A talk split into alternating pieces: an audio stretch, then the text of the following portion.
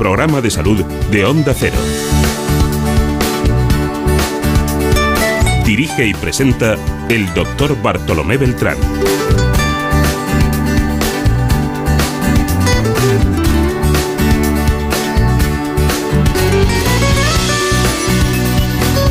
Aquí estamos, muy buenos días.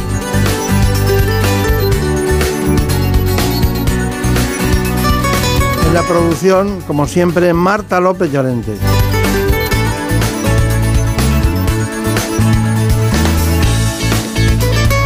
Realiza el gran Nacho García.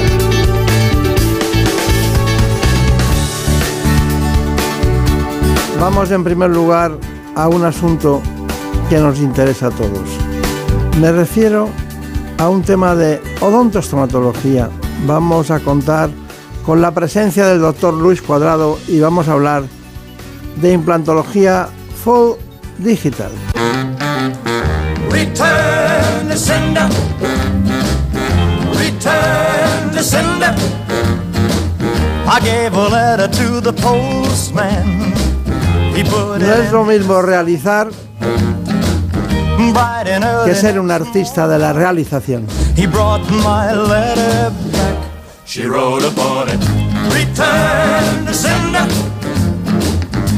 Gracias Nacho por despertarnos de esta manera. No such number. Da pena, pero es un programa de salud y podría ser perfectamente de música. Pero no da pena hablarles de este tema tan importante en este informe. I'm sorry, but my letter keeps coming back. En buenas manos. La implantología es uno de los campos de la medicina que más ha evolucionado en los últimos años, y España se sitúa como uno de los países líderes con la colocación de casi un millón y medio de implantes al año.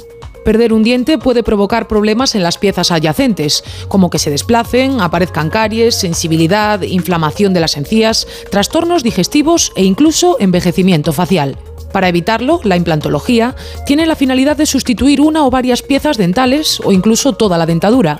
El tratamiento consiste en la colocación de una raíz, generalmente de titanio, en el interior del hueso mediante una pequeña intervención quirúrgica, y sobre esta base se coloca la pieza dental. El resultado final es idéntico al de los dientes naturales, tanto en aspecto como en funcionalidad, y sin que resulten alteradas las piezas dentales colindantes. Y además, actualmente, los tiempos de estos procesos se han ido reduciendo hasta convertirlos en una práctica cada vez más cómoda para los pacientes.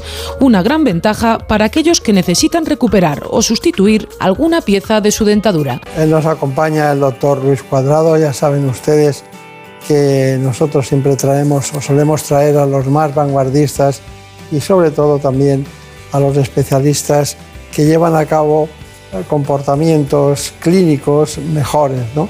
Sepan que los implantes están muy de moda, se ponen alrededor de 800.000 al año, pero no todos los implantes eh, son iguales. He visto aquí que tiene usted un libro Sí, que se llama concretamente Digital Arts, el arte de la implantología, ¿no? Son dos tomos, que está ahí el otro. dos tomos, sí. Sí. Versión impresa y digital. Sí.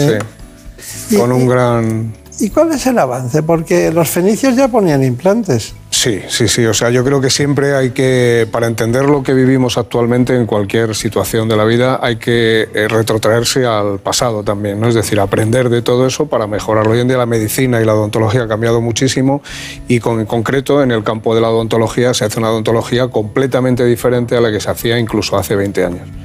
Todos los avances en métodos de diagnóstico eh, y sobre todo el advenimiento de la digitalización lo ha cambiado por completo. Está bien. Ha habido dos momentos muy importantes eh, en la implantología, que ha sido la osteointegración con Branemar, como tú sabes.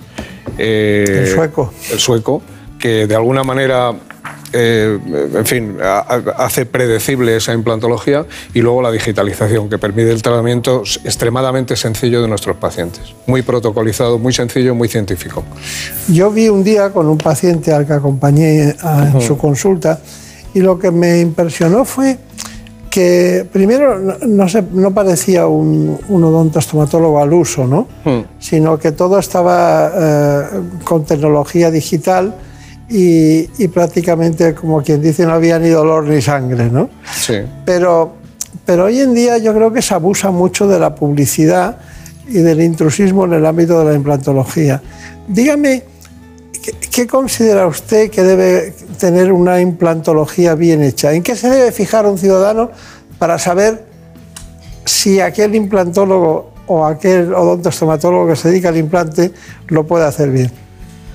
Bueno, no es fácil, ¿eh? No es fácil porque efectivamente, como, como has dicho, pues hay mucha, mucho tema publicitario en el cual creo que no debemos entrar, ¿no? Pero yo creo que el hecho de que haya una formación adecuada, una experiencia adecuada por parte del profesional, demostrable, y, el, en fin, yo creo que eso los pacientes lo notan. Es decir, en el momento que un paciente entra en una clínica que tiene un eh, trabajo en equipo eh, en el cual hay su cirujano, su prostodoncista, etcétera, cambia por completo. Yo creo que la elección debe ser fundamentada en la experiencia y en, y en, la información que puede tener. Muchas veces, como tú mismo has dicho, es el propio paciente el que recomienda a otros pacientes de acuerdo a su experiencia. ¿no? Claro. Eh, sí. No, simplemente decir que el nivel en España es un nivel muy alto ¿eh? en odontología y creo que la mayoría de la gente está capacitada para realizar este tipo de tratamientos. Es verdad que hay tratamientos de alta tecnología, por decirlo de alguna manera, como son las arcadas completas. El paciente, para que nos entendamos que le faltan todos los dientes, que a lo mejor necesitas eh, bastante más experiencia, ¿no? Pero yo creo que en España el nivel es muy bueno y dentro de lo que son eh, odontostomatólogos colegiados, por supuesto, pues no, no tendría que haber problema. Claro, claro. Bueno, pero hay una cosa. Mm, a veces los implantes hay que quitarlos. Sí, sí, claro. Eh, yo, yo tuve la sensación de que no era su caso. Tuve esa sensación porque todo es muy nítido, muy medido, lo digital se mide, no es el arte de, de la mano que Sí, llega sí. al punto determinado Sí, del maxilar. Entonces la pregunta es, ¿cuáles son los grandes enemigos de la implantología bien hecha? Por ejemplo, yo le digo uno, la implantitis, ¿no? Es decir, La perimplantitis, claro. Lo que pasa es que lo que hay que hacer es empezar, fíjate, antes de llegar a la implantología, empezar por una- esa odontología preventiva en los niños, con educación, como tú tanto has eh, eh, remarcado en el, en el pasado. ¿no? Y luego, eh, realmente a la hora de, cuando tú eh, colocas a un paciente una serie de implantes, lo primero que tienes que empezar es por la odontología conservadora, es decir, aquellas piezas que obviamente se pueden conservar, sanearlas, eliminar la enfermedad periodontal o por lo menos controlarla, y luego proceder a colocar implantes, lógicamente, de la mejor calidad y con los mejores protocolos. Ahí es donde eh, eh, incide mucho el tema, y perdóname que lo diga así, costo-beneficio del, del tratamiento, ¿no? Pero creo que en salud no se puede escatimar hay que utilizar los mejores procedimientos y los mejores materiales. Entonces, esa odontología preventiva, ese tratamiento previo del paciente, ese mantenimiento del paciente, ese trabajo en equipo, no solo del, del dentista, sino también del técnico de laboratorio, del higienista dental, hace que el tratamiento, dentro de los márgenes estadísticos que hay, tenga éxito. Claro. Bueno, eh, siempre hablamos del diagnóstico en cualquier patología o enfermedad y luego del posible tratamiento. Incluso en la introducción, ya conoce usted perfectamente a, a Brenda Armida, que es la que se encargó de este espacio básico. Pero hay una, hay una cosa que ha dicho de en una, en una consulta o en una serie o en un momento determinado se puede llegar a un diagnóstico, pero ustedes tardan mucho más tiempo en hacer las cosas. O sea, planifican mucho, tienen un Sí, plan. pero todo lo que inviertas en planificación, todo lo que inviertas en planificación es invertir en, el- en éxito del tratamiento, en cirugía mínimamente invasiva, en recuperación del paciente inmediata, aquello que apuntabas al principio de tratamiento en el día, es decir, que un paciente llega con un diente roto, con un diente que hay que extraer, se le coloca el implante, se hace un escaneo intraoral y en 20 minutos tiene, una, tiene repuestos. Eso, repuesto su diente, su pieza, eso implica que el paciente inmediatamente se reincorpora a su vida social, laboral y personal, ¿no? Entonces, todo lo que uno invierta en planificación es fundamental. Hoy en día sabes que tenemos programas de cirugía guiada que permiten, aunque muchos hablan de, ciru- de cirugía eh, sin, eh, sin abrir, no es cierto. O sea, la- siempre eh, se hacen pequeños orificios en la, en, el- en- la mucosa, pero todo lo que uno invierte en operar virtualmente al paciente gracias a las los técnicas radiológicas 3D, al CBCT, al escáner intraoral, mezclamos los archivos y operamos virtualmente al paciente antes. De tal manera que tenemos previsto prácticamente casi todos los eh, imprevistos que puedan eh, ocasionarse durante la cirugía, incluso la prótesis terminada para colocarla. Estas intervenciones, para que os hagáis una idea, en un, en un solo diente pueden durar 20 minutos de colocación del implante, inmediatamente colocación de la corona y se acabó el tratamiento. Eso es... Pero usted, eh, por lo que yo vi, hacen una cosa que no había visto antes. Normalmente cuando toman las medidas adecuadas, son mucho más exactas por la vía digital, las medidas son más fáciles de tomar. Pero se mandaba la pieza para que hicieran esa pieza igual a un protésico dental o a algún sitio que está alejado y tiene una cola de especialistas que han mandado sus, lo que necesitan, ¿no? Pero parece ser que ustedes lo combinan todo por vía digital con el protésico. es que, es que eh, ese, ese punto es importantísimo. No solo por eso, que lo es, es decir, el hecho de que tú tomas una impresión digital con un escáner intraoral y cuando tienes la impresión tomada simplemente con apretar un botón, como uno envía un, email, un correo electrónico, el laboratorio dental lo tiene en el momento y puede empezar a trabajar inmediatamente sin, sin para que me entendáis, sin necesidad de realizar un modelo, sino que todo es virtual con un diseño CAD-CAM y una producción industrial en una fresadora o en una impresora que son más o menos pequeñas, con distintos tipos de materiales, eh, hay muchos tipos, ¿no? Pero, pero yéndonos incluso antes al hecho que presenciaste tú de la toma de impresión digital, imaginemos, por ejemplo, pacientes con síndrome de Down, o pacientes con patología psiquiátrica, o pacientes que tienen una apertura bucal muy limitada, por ejemplo, después de una intervención por un cáncer del territorio oral y facial o por problemas de articulación temporomandibular. Es que a muchos de esos pacientes no se le puede tomar una impresión convencional con pasta. Es imposible. Entonces, con un escáner intraoral que es un elemento muy pequeño, un poquito más grande que un bolígrafo o un rotulador, la impresión digital pasa de ser algo imposible o muy difícil, incluso arriesgado en determinados pacientes, a ser maravilloso. Entonces, en un instante, tú tienes el archivo y puedes ponerte a trabajar. Por ejemplo, en pacientes con autismo, que operamos a muchos, que eh, pues eh, en un paciente, para que sin extenderme mucho, un paciente con un tipo de, de esas patologías, muchas veces tienes que hacer una anestesia general, para colocar el implante, otra anestesia general para descubrir el implante, otra anestesia general para tomarle la impresión y otra anestesia general para ponerle la corona. Aquí tú tomas un CT y una impresión digital con el escáner intraoral, se planifica todo digital, se hace con sedación consciente, no hay que ir a una anestesia general porque tardas 15 minutos. Sedación consciente, con la guía quirúrgica colocas el implante, tienes la corona preparada, lo coronas, lo, colocas y listo el tratamiento. Entonces, por eso decía que a nivel, a nivel eh, odontológico la satisfacción para el profesional y para el, para el paciente es máxima, claro. porque es la máxima calidad, en fin, y sobre todo ahorro de tiempo y ahorro de todo. Esto es, eh, diríamos, las coordenadas, el credo en el que se mueve el doctor Luis Cuadrado. Pero queremos saber más quién es Brenda Almida pues vamos a contarles un poco más acerca del doctor Luis Cuadrado, licenciado en Medicina y especializado en estomatología y cirugía plástica, reparadora y estética. Actualmente es director del Centro Clínico y de Formación I2 Implantología en Madrid, además de director del programa de posgrado en implantología de la Universidad UDIMA y director también del Study Club ITI de Madrid. Por otra parte, es miembro de numerosas sociedades científicas y participa en congresos y actividades tanto a nivel nacional como internacional. Un placer, doctor. Muchas gracias. Pues yo creo, vamos, nosotros no le conocíamos, eh, es la primera vez que viene a este espacio, pero lo curioso de todo esto es que, bueno, hay gente, hay, hay dos tipos de, médicos incluso, tantos como médicos, ¿no? Pero mm, usted no se oculta, pero yo no, no, no había oído hablar de usted, no había oído hablar nada y en cambio este libro, por ejemplo, es conocido en todo el mundo. Sí, bueno, eh, sí. El mundo odontológico, sabes que es muy pequeño y nos dedicamos fundamentalmente a trabajar en el día a día, atender a nuestros pacientes. Y bueno, el libro pues es una, en fin, un tributo a todo lo que significa hoy en día la implantología digital. ¿no? Es una gran obra, hemos estado cuatro años con ella, con la editorial Quintessence y tiene no solo, como decía, no solo es el papel, porque además este, por ejemplo, el segundo tomo es un resumen, porque no se ha podido imprimir físicamente, porque ya era tan grande que era inviable, ¿no?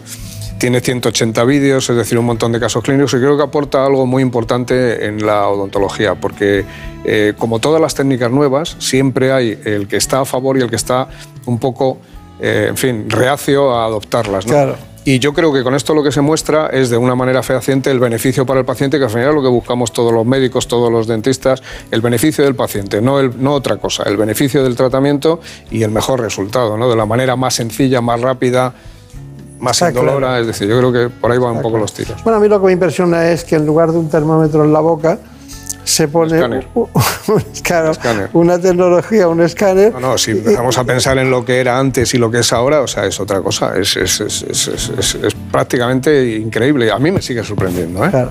Tengo que, que, eh, que confesar eso, que a mí me sigue sorprendiendo eh, lo fácil que ahora es todo, ¿no?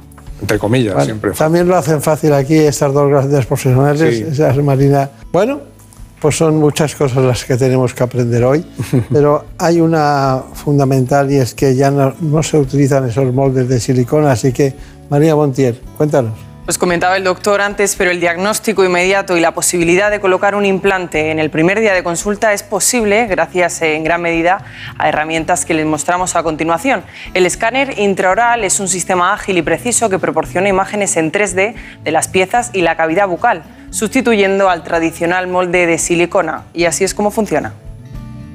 La gran revolución en la odontología actual es el escáner intraoral. El escáner intraoral lo que hace es tomar unos registros de la cavidad oral, registros digitales, transformarlo en un modelo digital, en un modelo 3D que permite al laboratorio trabajar todo en un entorno digital. Eso significa que tanto el diseño como la fabricación se realizan habitualmente por medios digitales, consiguiendo desde luego muchísima más precisión. Pero además tenemos que preguntarnos las bondades del escáner intraoral. Por ejemplo, pacientes con problemas psiquiátricos, con problemas de autismo profundo, con eh, secuelas de tratamiento del cáncer oral y facial, pacientes con edentulismo y con denticiones terminales. Hoy en día todos esos pacientes son mucho más fáciles de tratar.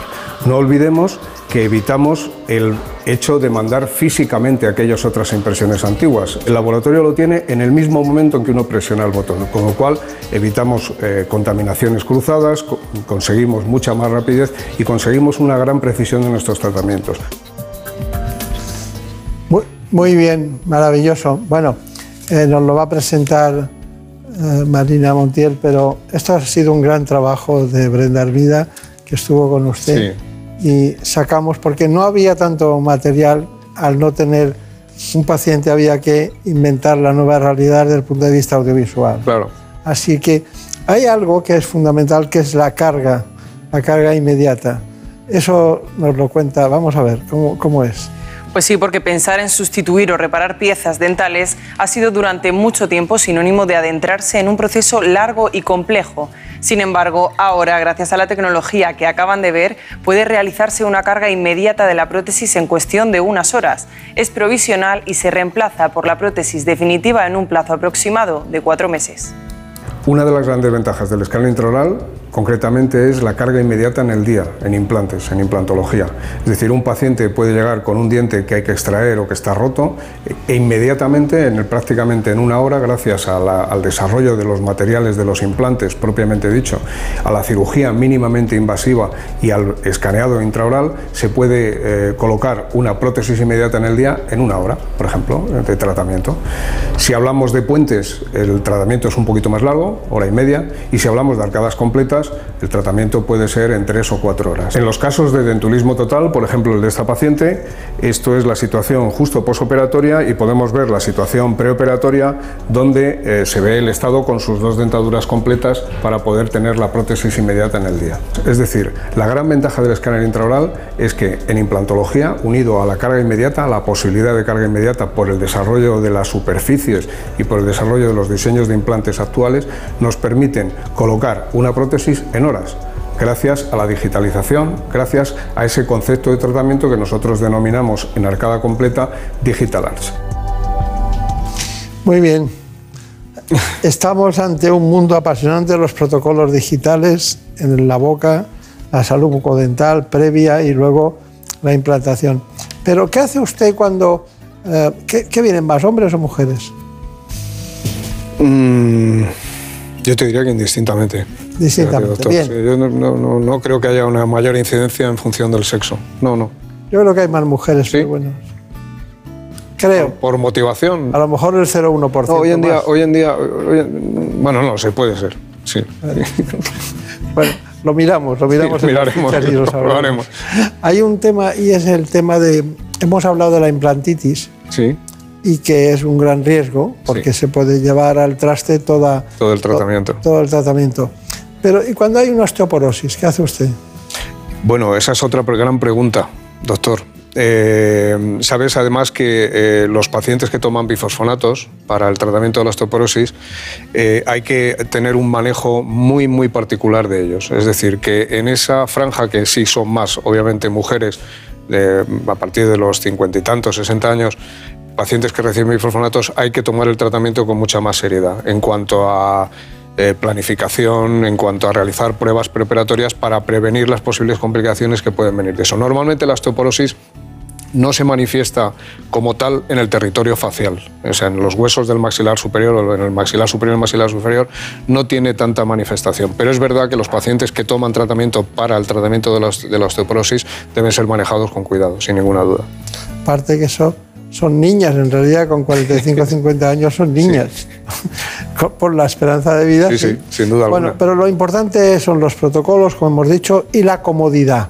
Sí, Los pacientes son elementos fundamentales, Fundamentales. según nos ha transmitido Brenda, Brenda Hervida. Entonces, vamos con este asunto, el tema de las prótesis definitivas. Ya tenemos una prótesis definitiva. Pues como han ido viendo a lo largo del programa, este proceso termina con una cirugía para colocar la prótesis definitiva. Y como nos explica el doctor Cuadrado, una de las grandes ventajas de los nuevos protocolos digitales es que este proceso se vuelve mucho más cómodo para los pacientes. Les dejamos con el siguiente caso. El objetivo de nuestro tratamiento con implantes es restaurar la función y la estética del paciente. Eso lo hacemos meses después con la prótesis definitiva. Dos meses, tres, cuatro meses con la prótesis definitiva.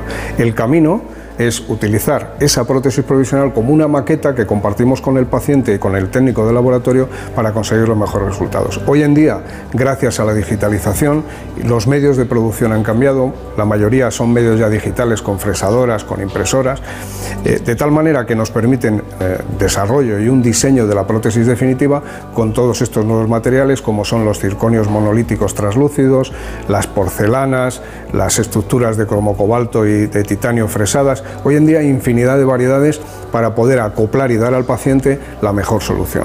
Por tanto, desde la carga inmediata con un posoperatorio mínimo debido a, eh, eh, a ese cuidado que hay que tener para ent- en- en- entablar un entorno digital hasta la prótesis definitiva, es un camino mucho más sencillo que el que hacíamos hace unos años. La odontología digital es el futuro y el presente, sin duda. Bueno, pues la verdad es que aprendiendo estas cuestiones sabemos que los implantes son biocompatibles con el, con el hueso, ¿no? Pero bueno, cualquier tipo de, de- masa ósea o que necesite un implante puede ser biocompatible. ¿Utilizan ustedes el titanio? El titanio es el material, dijéramos, eh, por excelencia en implantología dental y, y existe también los implantes de circonio, los implantes dentales de circonio, que se utilizan en pacientes...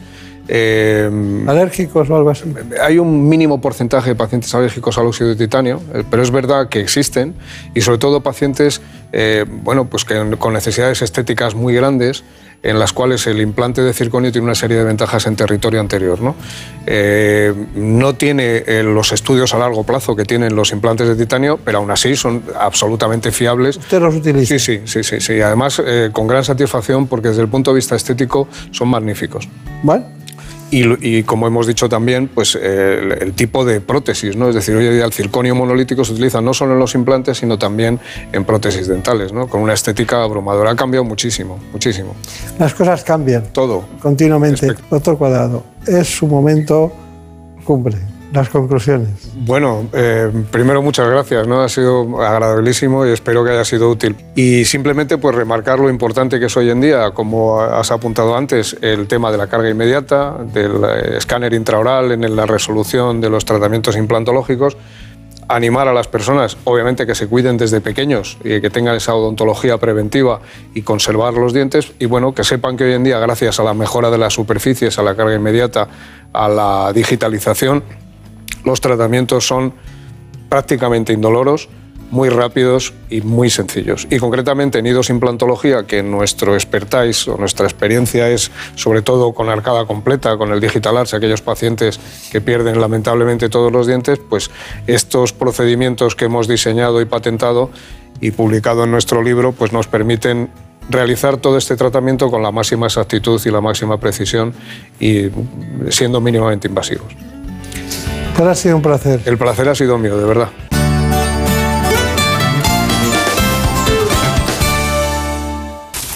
Es lógico. Murprotec, empresa líder en la eliminación definitiva de las humedades, patrocina la salud en nuestros hogares. Un día descubres que tienes humedades en techos, paredes, están por todas partes. ¿Qué puedes hacer? Llama a Murprotec. Llama al 930 1130 o entra en murprotec.es. Si con las humedades te las tienes que ver, ¿qué puedes hacer? Llama a Murprotec. 930 1130. Murprotec. Cuidando tu hogar, cuidamos de ti. En buenas manos.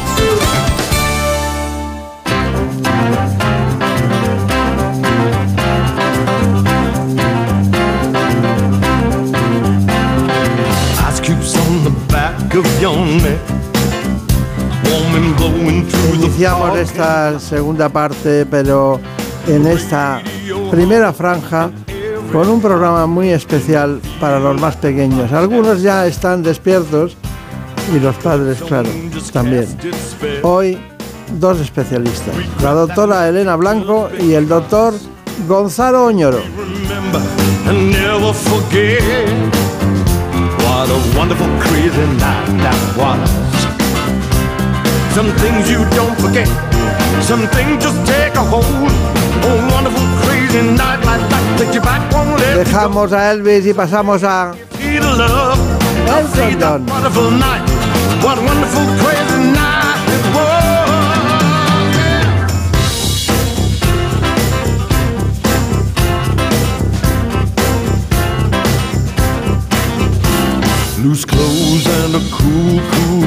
Bueno, pues después de estos conocimientos ya saben ustedes que vamos con nuestro informe tradicional en esta casa, en el que dos pediatras en casa, que es el título de su último libro, nos van a contar lo que pasa en el seno de la familia con los niños. En buenas manos. Con frecuencia los padres tienen ciertas inquietudes y preocupaciones sobre la salud de sus hijos. En los primeros meses son habituales las cuestiones sobre la alimentación y el sueño, y una vez iniciada la escuela infantil, son muy frecuentes las consultas por fiebre, tos, mocos, dificultad para respirar, vómitos o diarrea debidas principalmente a infecciones provocadas por virus. Y cómo no, cuando los padres tienen dudas de si la evolución de estas infecciones es la normal, acaban llevando a sus hijos al pediatra por si todo ha acabado en una de las temidas itis, como la otitis, la faringitis, la gastroenteritis o la conjuntivitis, muchas de ellas asociadas a erupciones cutáneas. Hacia los 5 o 6 años estas enfermedades infecciosas van disminuyendo y las visitas al pediatra se van espaciando. A partir de esa edad, los motivos de consulta más frecuentes son las cefaleas, el dolor abdominal, el asma, la obesidad y trastornos conductuales como la ansiedad o la hiperactividad. Tenemos un libro en nuestras manos que llegó a la redacción de nuestro programa. Se titula Dos pediatras en casa. Ahora no están en casa, como ven ustedes. ¿Quién se habrá quedado con los niños esta mañana? Pues se han quedado con los abuelos, que siempre son unos buenos aliados. Siempre son los buenos aliados. Bueno, Elena Blanco y Gonzalo Oñoro son dos pediatras, tienen dos niños, ¿no? Sí. ¿Y cómo se llaman? Guillermo y Martín. Guillermo y Martín es la primera vez que salen en la tele sus nombres, ¿no? Eso es. Bueno. sí, sí, la A lo mejor, a lo mejor. Bueno, esto es una guía de salud infantil. Sepan ustedes que en la, en la historia de este espacio hay una constante y es que Elena Fernández Puyol siempre llega diciendo ¿cuándo vamos a hacer pediatría?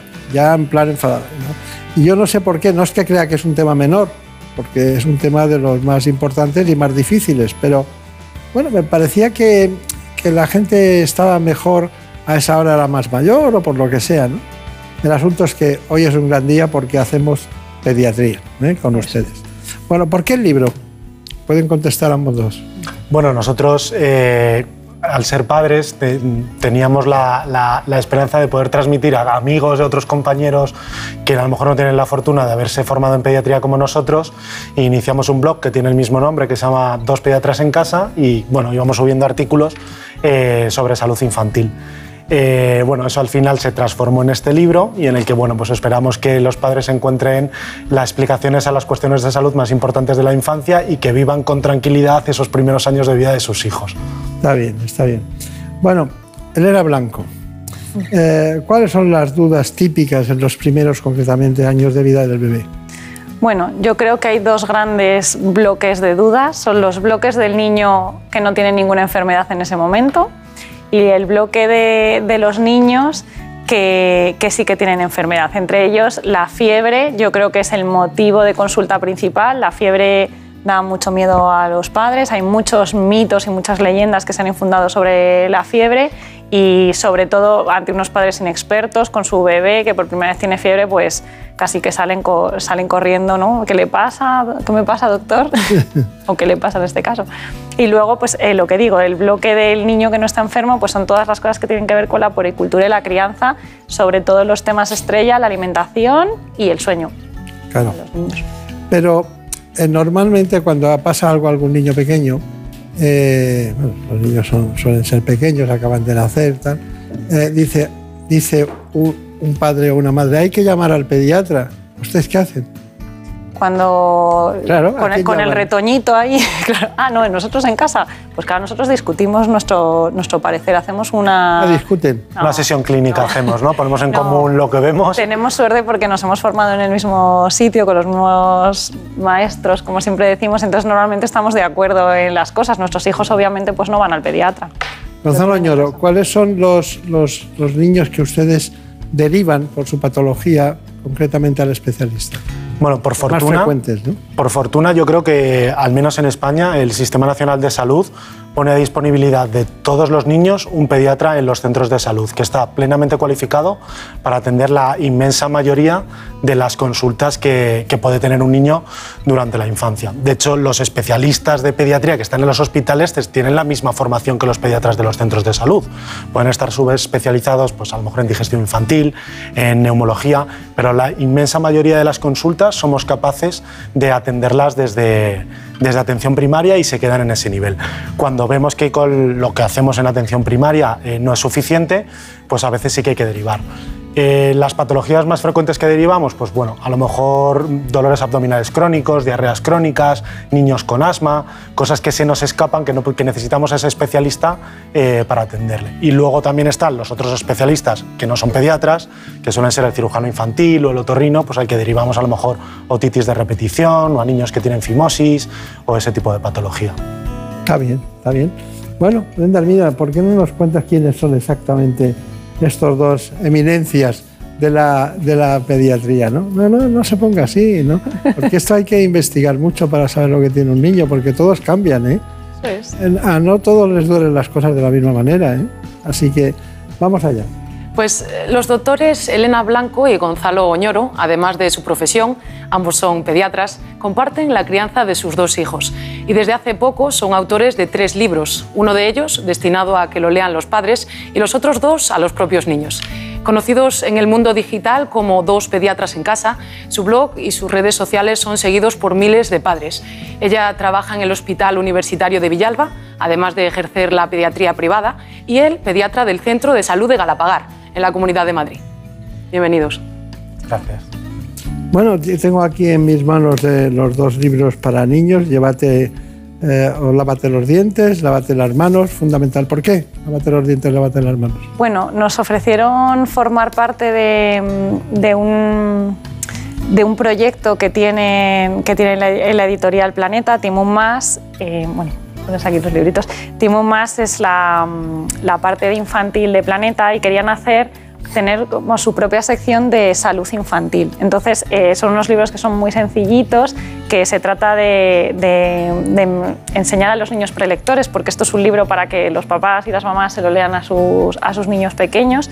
Eh, para, que, pues para que se adentren en el mundo del autocuidado y de la higiene personal con las cosas tan básicas como lavarse las manos y lavarse los dientes. Bueno, Elena Blanco, ¿por qué tienen, eh, los niños tienen fiebre, no? Y eso asusta mucho a los padres. Eh, ¿Me pueden contar esa situación? Claro, bueno, eh, la fiebre es un, es un, un, signo que ocurre la mayor parte de las veces por infecciones y por suerte todas estas infecciones la mayor parte van a ser víricas, o sea que son debidas a procesos banales y no van a incurrir en, ninguna, en ningún proceso grave. El problema es que, mm, ya lo, que he dicho antes, hay muchos miedos y muchas leyendas que se han dicho sobre la fiebre, que nos las hemos oído a nuestros padres, a nuestros abuelos, sobre pues, que es más grave la fiebre que es más alta, el niño puede convulsionar si tiene fiebre. Y todas estas cosas, pues cuando hay inexperiencia, miedo a que, a que tu hijo pueda sufrir alguna enfermedad grave, pues los padres eh, entran en pánico y consultan siempre eh, ante fiebre, sobre todo de mayor grado. Entonces, para ello estamos los pediatras en nuestra consulta, pero también a través de los medios digitales, como hacemos nosotros, para dar información a los padres, a quitar y para que puedan manejar esto que no significa que, no significa nada malo, sino simplemente pues, que el niño tiene una infección que seguramente mejorará con cuidados y con unos analgésicos normales y que, bueno, que no es grave y que no pasa nada, pero tenemos que darles este, estos eh, tips de autocuidado para que en casa lo sepan manejar y que no mueran de miedo cada vez que el niño tenga fiebre, que por desgracia en los dos primeros años de vida pues es muy, muy habitual.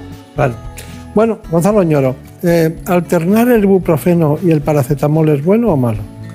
Bueno, seguramente no sea malo, pero bueno, Elena lo ha explicado muy bien. Cuando tratamos la fiebre nos tenemos que preguntar qué es lo que estamos tratando, porque la fiebre, más allá de que lo pueda provocar una infección, sobre todo lo que genera es malestar, ¿no? El niño pues está en el sofá, quiere más bracitos, no quiere que, quiere que le cojan en brazos, no quiere comer, está más adormilado y eso es realmente lo que estamos tratando cuando tratamos la fiebre, no tanto el grado de temperatura que marca el termómetro, y eso es lo que vamos a tratar. Entonces, cuando le damos a un niño un analgésico, se lo damos para que se encuentre mejor, no tanto para que baje la fiebre. Obviamente, eso, al darle algo para la fiebre, hará que la fiebre baje, pero lo que realmente buscamos es que, es que el niño se encuentre mejor.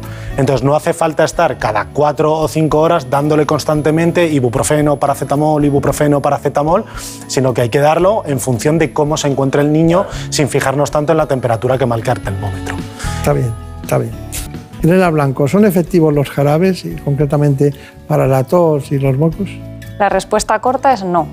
Y ahora voy a explicar un poco la larga. todo este tipo de fármacos, que es muy fácil encontrarlos en las farmacias, no han demostrado efectividad en los menores de 6 años. Y además, hasta los 12 años, aunque se pueden administrar y podría haber cierta efectividad en algunos niños, en general no vamos a encontrar mejoría. Y además están contraindicados en los menores de 2 años. Claro, claro. Gonzalo Ñoro, eh, hay un niño al que le duelen los oídos. De repente, eh, siempre hay alguien que piensa en los antibióticos. ¿Qué hacemos? Esta es, una, esta es una duda que tienen mucho los padres. Es muy frecuente creer que si a un niño le duele el oído, que seguramente tenga una otitis, porque si el niño se está quejando de dolor de oído es porque seguramente tenga una otitis, es que hay que darles antibióticos. Sin embargo, la mayoría de las veces a las que un niño le duele el oído no requerimos darle antibiótico porque no la mayoría de esas infecciones se curan solas, ¿vale? Lo que vamos a hacer es diferenciar al niño que hoy tenemos. Normalmente los niños por debajo de dos años con una otitis, que miramos el oído y el tímpano está rojo, ha tenido fiebre, esos sí que requieren antibióticos. Sin embargo, por encima de los dos años, el 80 al 90% de los niños con una otitis se curan sin antibiótico y solo los indicamos en el caso de que tengan síntomas que decimos de gravedad, pues o que el oído haya supurado, que tengan fiebre alta o que después de dos o tres días dándoles un analgésico, como puede ser el ibuprofeno, persista el dolor. Está muy bien. Elena Blanco, ¿qué hacemos cuando un niño tiene estreñimiento? Bueno, la causa más frecuente del estreñimiento en la infancia es los malos hábitos higiénico-dietéticos. Esas son en general niños que comen poco sano, es decir, comen poca fruta y poca verdura, poca fibra en su alimentación y además esto eh, no lo compensan, es decir, toman poca agua. Entonces eh, suelen, suelen hacer heces más duras, lo que hace que rechacen ir al baño y entonces es la pescadilla que se muerde la cola. Entonces en estos niños hay que decirles que hay que comer fruta, verdura, tomar agua, les podemos ayudar con un laxante y además que tengan un hábito fijo de ir al baño, por ejemplo, todos los días por la mañana. Y con eso la mayoría de los estreñimientos mejoran en los niños. Está bien. Bueno, Gonzalo, eh, hay una cuestión que también nos interesa y es que ¿a qué edad los padres deben empezar a preocuparse cuando un niño moja la cama? Bueno, el control de esfínter nocturno, que es por lo que me estás preguntando, que es lo que los pediatras llamábamos la enuresis primaria monosintomática, es decir, aquellos niños que sí que controlan el pis durante el día, que ya se les ha podido quitar el pañal y no tienen ningún problema para ir al baño, pero tienen o siguen utilizando el pañal por la noche porque se siguen haciendo pis. Esto es normal hasta los 5 o 6 años. Esto es un consenso entre todos los pediatras que se ha establecido que más o menos esa es la edad a la que ya deberían tener un control de esfínteres. Entonces, a partir de esa edad, lo que hay que plantearse es si realmente al niño le afecta mojar la cama, ¿no? si le afecta su autoestima, si él se está dando cuenta de que sus compañeros de clase eh, ya no se hacen pis por la noche, para plantear una solución. Pero fíjate que el, el 20% de los niños de los 5 o 6 años todavía mojan la cama. Sin embargo, a medida que avanza la infancia, eso tiende a disminuir. Entonces tendremos que intentar intervenir en aquellos niños a los que realmente les, les, les afecta, porque sí que tenemos tratamientos para curar la enuresis que decimos. Está bien. Bueno, ahora vamos a, en tres bloques, concretamente alimentación, otro sería el del sueño, importante mundo de, los niños, y consejos prácticos, ¿no? Sería Así que, Brenda Vida, vamos concretamente con la alimentación. La alimentación del niño en sus dos primeros años de vida es crucial. Está en continuo cambio y suscita muchas dudas a los padres. Elegir entre la lactancia materna o la artificial o pasar del biberón a la cuchara son algunas de ellas. Lo vemos. Las necesidades nutricionales de los niños durante el crecimiento están en continuo cambio. El periodo entre el nacimiento y los dos años es crítico ya que va a repercutir en su salud y su desarrollo futuros. En esta etapa la dieta va variando progresivamente y se van incorporando nuevos alimentos. La recomendación de la Organización Mundial de la Salud es que los niños se alimenten solo con leche durante los primeros seis meses de vida, preferiblemente materna y a partir de esta edad combinada con otros alimentos, periodo que se conoce como alimentación complementaria. Además, aunque nos parezca que todavía no están preparados, los bebés deben tener un contacto temprano con los alimentos semisólidos y sólidos, de forma ideal hacia los 9 o 10 meses de vida, y no más tarde de los 15 meses. Hacia los dos años es habitual que los niños pasen por un periodo en el que les cueste tomar alimentos nuevos, en muchas ocasiones como parte del desarrollo de su personalidad, en la que quieren dejar claro qué les gusta y qué no y en otras por el miedo a lo desconocido. Eso sí, estas etapas pueden variar en cada niño, dependiendo de su evolución. Bueno, está muy bien el informe que nos ha aportado Brenda Armida, pero lactancia materna, lactancia materna siempre.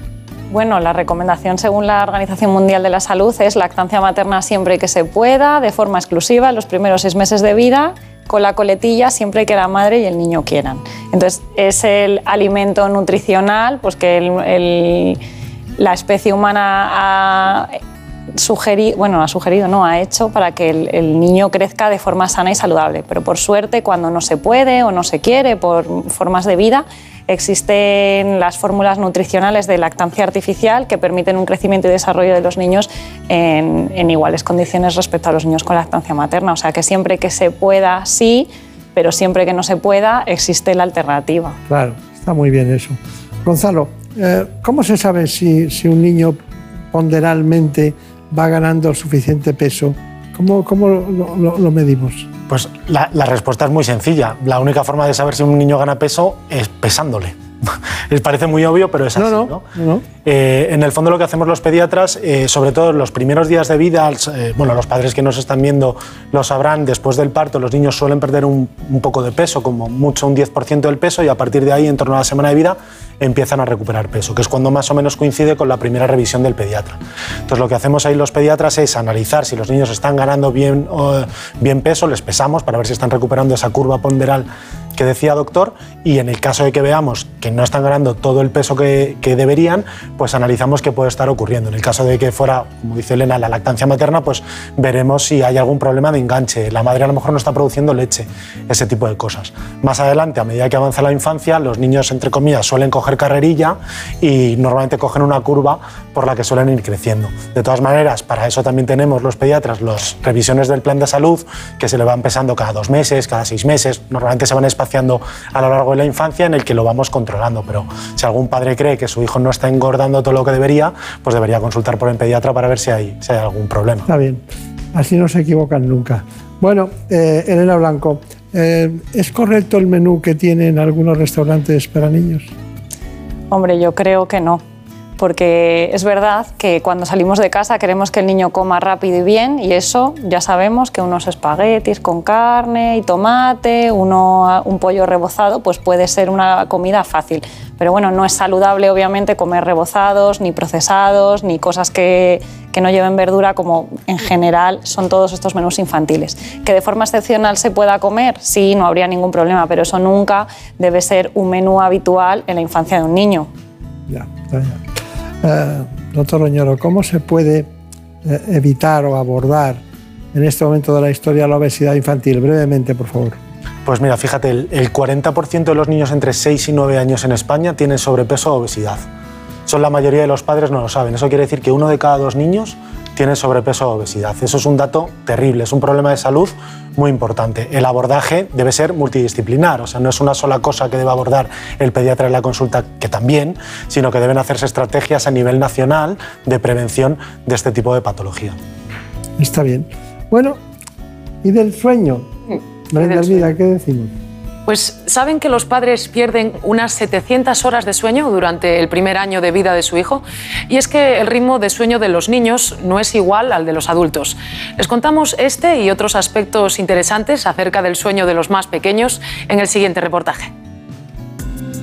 El sueño durante la infancia es muy diferente al del adulto y requiere de tiempo para madurar. Los recién nacidos no saben diferenciar el día de la noche, por lo que es habitual que distribuyan sus necesidades de descanso en periodos de sueño de dos o tres horas a lo largo del día. Hacia los tres meses empieza a aparecer el ritmo circadiano, el cual no termina de madurar hasta los seis meses, y es cuando una gran parte de los niños serán capaces de dormir por la noche al menos cinco horas seguidas.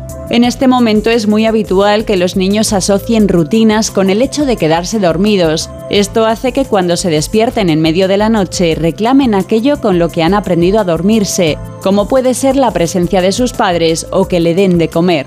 Poco a poco aprenderán a tener un sueño más autónomo, aunque con dos años hasta el 50% de los niños se sigue despertando al menos una vez por la noche. Muchos padres y madres piensan que no es normal que sus hijos duerman tan poco, aunque la mayoría duerme el tiempo que necesita para crecer y desarrollarse de forma adecuada. El reto será ayudar al niño a poner en práctica una adecuada higiene del sueño sin olvidarnos de ciertas normas de seguridad. Bueno, pues eh, Elena Blanco, después de esto me gustaría saber por qué los niños eh, se despiertan tanto por la noche y sobre todo, ¿a qué edad o en qué momento empiezan ya a dormir de un tirón? Bueno, por desgracia, para los padres, entre los que nos incluimos, el sueño de los niños es muy diferente al, de los adultos, porque al nacer tenemos un cerebro inmaduro que sufre una gran transformación y un gran desarrollo en los primeros dos años de vida. Justo en este periodo el sueño madura y es justo más o menos a los dos años cuando empiezan a dormir mejor. No todos, pero la mayoría ya lo hacen. Entonces, eh, lo que les pasa a los niños es que tienen ciclos de sueño que son más cortos que los de los adultos y además suelen despertarse entre ciclo de sueño y ciclo de sueño que viene a durar como una hora. Entonces son toda la cantidad de despertares que podrían llegar a tener con buenos hábitos de higiene del sueño, es decir, que aprendan a calmarse solos, a dormirse, que no dependan de muletillas como comer o, brazos, por ejemplo, ¿no? coger un bebé en brazos para que se duerma, pues todo eso ayudará a que vaya cogiendo autonomía en el sueño que vaya madurando el sueño y cuando disminuya el número de despertares y tengan autonomía para dormirse o, que, o, volver a dormirse si se despiertan, entonces mejorará todo esto, que ya te digo que es más o menos en torno a los dos años.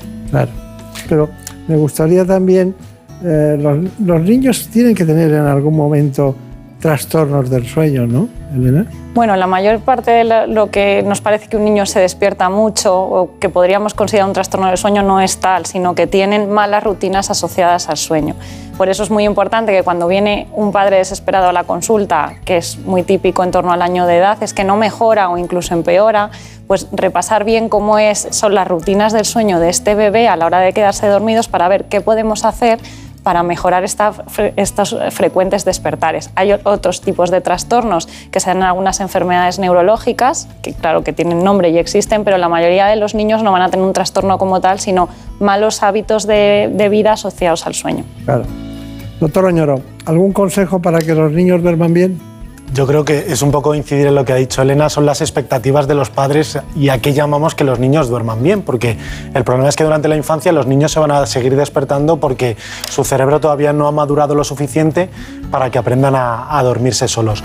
Lo que deben intentar hacer los padres de esos niños que se despiertan mucho por la noche, que lloran en la habitación, que les reclaman, que piden el pecho a la madre, un biberón, es intentar eh, asociar rutinas que no estén asociadas a que el niño se quede dormido. Por ejemplo, si damos un, al niño el biberón o el pecho en la cama con las luces apagadas, cuando se despierte por la noche, eso es lo que va a reclamar. Entonces, a lo mejor a ese niño lo que hay que hacer es darle el pecho en el salón con las luces encendidas sin que se llegue a quedar dormido y luego llevarle a la cuna para que se quede dormido. Y ese trabajo de que aprenda a dormirse sin esas muletillas es lo que va a hacer que a lo largo de la noche, cuando se vuelva a despertar, pues se dé la vuelta y se quede dormido como hacemos los adultos.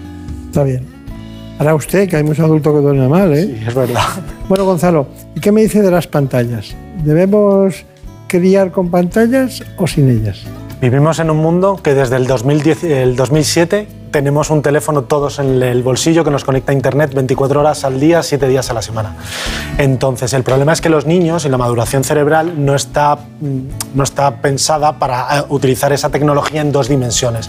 El niño debe experimentar eh, con su entorno en tres dimensiones, tocar las cosas y sobre todo tener el juego. La Asociación Española de Pediatría recomienda que los niños no utilicen pantallas por debajo de los dos años de vida y de ahí en adelante, como mucho, una hora al día, siempre bajo supervisión de los padres para saber qué contenido están utilizando. Está muy bien. Bueno, dos pediatras en casa, dos pediatras en casa. ¿Me pueden decir ustedes, uno y otro, cuáles son sus conclusiones?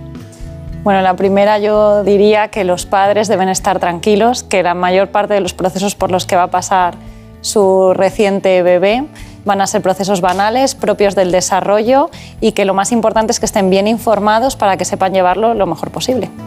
Muy bien. Y nada, que cuando no sepan qué hacer, que acudan a nosotros, a los pediatras, que al fin y al cabo somos unos profesionales que no por estar en contacto con niños no tenemos poca formación, somos unos profesionales muy formados, somos médicos con una especialidad y que estamos altamente cualificados para resolver las dudas que puedan tener. ¿Y qué hacemos con el libro? Pues recomendarlo a todo el mundo, ¿no? sí, lo recomendamos. Tiene usted una frase aquí que dice, eh, si de noche lloras por el sol, las lágrimas no te dejarán ver las estrellas. Es de Rabindranath Tagore es un, texto famoso, ¿no? Eh, se ha dicho muchísimas ocasiones. Bueno, pues esperemos que podamos ver la nitidez de la pediatría gracias a un libro como este. Muchas gracias y hasta pronto. Muchas gracias. En buenas manos. El programa de salud de Onda Cero. Dirige y presenta el doctor Bartolomé Beltrán.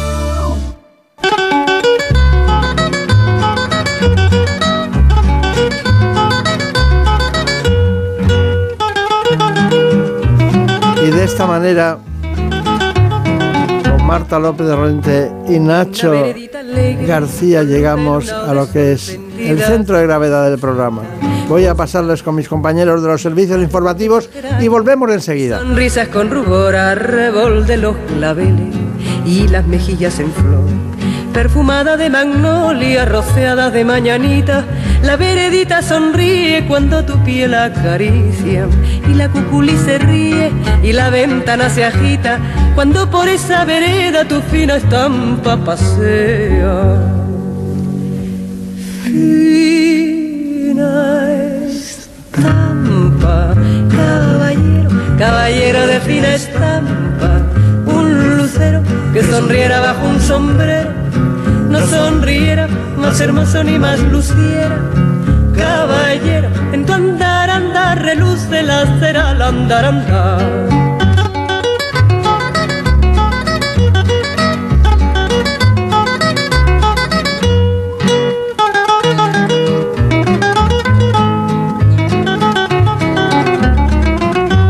Te lleva hacia los aguanes y a los patios encantados, te lleva hacia las plazuelas y a los amores soñados veredita que se arrulla con tafetanes bordados, tacón de chapín de seda y fustes almidonados. Es un caminito alegre con luz de luna o de sol que de recorrer cantando por si te puedo alcanzar. Las 5, las 4 en Canarias. Noticias en Onda Cero. Saludos, buenas noches. Jornada electoral la de este domingo en el que se celebran las elecciones autonómicas y municipales. Después de las últimas polémicas por la supuesta compra de votos en ciudades como Melilla o Mojácar, el gobierno quiere dejar claro que el sistema funciona perfectamente y que los comicios de hoy transcurrirán con total transparencia, neutralidad y normalidad. La subsecretaria del Ministerio del Interior, Isabel Goicochea, adelantaba que en estas elecciones votarán por primera vez más de un millón y medio de jóvenes. Esta cifra supone el 5% total del total eh, del censo. También ha puesto en valor el dispositivo de casi 100.000 agentes de las fuerzas y cuerpos de seguridad del Estado que van a integrar el mayor dispositivo de seguridad de la historia de unas elecciones. Junto a ellos se ha constituido además una red de seguridad con especial atención a las ciberamenazas. Quiero destacar la constitución de la Red de Coordinación para la Seguridad de los Procesos Electorales, que tiene por objeto impulsar las medidas específicas para respaldar la eficacia y la integridad de los procesos de competencia estatal en los cuatro ámbitos de actuación desinformación, proceso electoral, datos personales, seguridad física y ciberseguridad. El presidente del Gobierno y secretario general de los socialistas será el primero en depositar su papeleta en la urna a las 9 de la mañana en el Colegio Madrileño de Nuestra Señora del Buen Consejo. Por su parte, el presidente del Partido Popular, Alberto Núñez Feijó, lo hará un poco más tarde, sobre las 11 de la mañana, en el Centro Educativo Ramiro de Maeztu, colegio en el que, por cierto, cursó sus estudios el presidente del Gobierno, Pedro Sánchez. El líder de Vox, Santiago Pascal, lo hará una hora más tarde que fijó en el Colegio Público Pinar del Rey, situado también en la capital española, mientras que la secretaria general de Podemos, que ya ha depositado su voto por correos, acompañará al candidato a la, a la alcaldía de Madrid, Carmen Sabido. Yone Belarra ya ha votado, lo ha hecho por correo, ha pasado todo el fin de semana en Madrid, ayer hacía deporte en el Parque Enrique Tierno Galván y hoy acompañará al candidato a la alcaldía Roberto Sotomayor al Colegio Electoral Corazón de María. Belarra se juega hoy el éxito de que los morados sean decisivos y en plena jornada de reflexión lamentaba que no se ha hablado de lo importante. No se ha hablado de prácticamente ninguno de los temas sobre los que se vota mañana.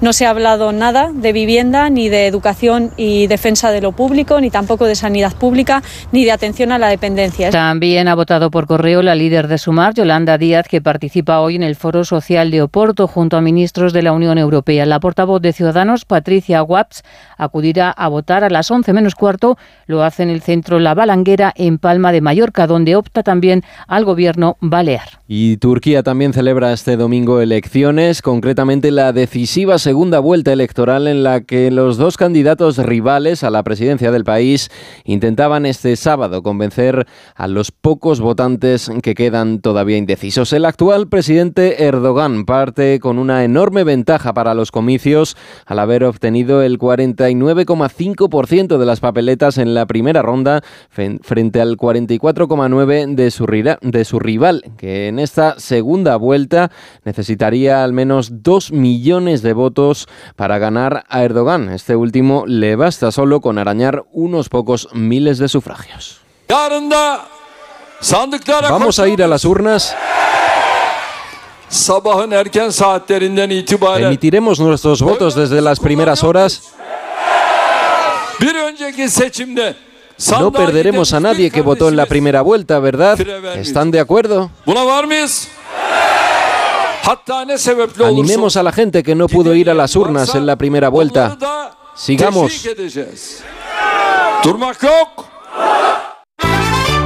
En deportes y en fútbol femenino, el Atlético de Madrid consigue su segunda Copa de la Reina después de ganar al Real Madrid. Y en segunda división masculina, Granada, el Granada y la Unión Deportiva Las Palmas certifican su billete a primera división para la temporada que viene. En Fórmula 1, el piloto neerlandés Max Verstappen saldrá desde la pole en el Gran Premio de Mónaco. Lo hará justo por delante del español Fernando Alonso. Hasta aquí la información actualizamos en 55 minutos cuando sea las 6, las 5 en Canarias. Recuerden que tienen más noticias en nuestra web. Síguenos por internet en ondacero.es.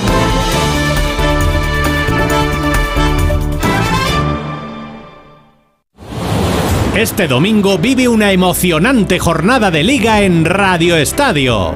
Nueve partidos en horario único, las 7 de la tarde. Radio Estadio estará presente en todos los estadios para contarte el minuto a minuto por la permanencia, las plazas europeas y los cambios en los puestos de la clasificación. Con duelos directos en la zona de peligro, Valencia Español, Cádiz Celta, Almería Valladolid. Especial atención al Getafe Osasuna con descenso y Europa en juego. Y a los partidos Girona Betis, Rayo Villarreal y Athletic Elche. El Barça se despide del Camp Nou enfrentándose al Mallorca y un cruce por todo lo alto en el Metropolitano. Atlético de Madrid, Real Sociedad. Además, Gran Premio de Mónaco de Fórmula 1 y primer partido de cuartos de final del playoff de la Liga ACB de baloncesto. Lenovo Tenerife, Unicaja Málaga. Este domingo desde las 3 de la tarde, recta final de la Liga en Radio Estadio. Con Edu García. Te mereces esta radio. Onda Cero, tu radio.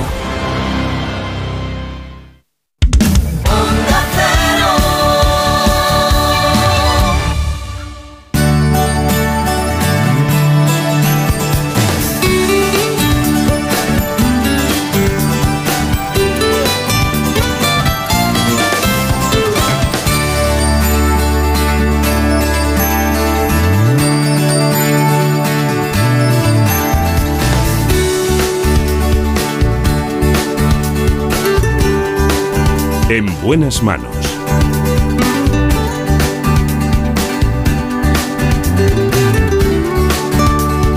El programa de salud de Onda Cero.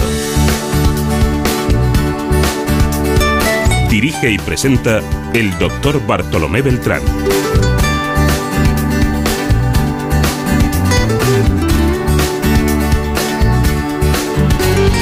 De esta manera iniciamos la segunda parte del programa.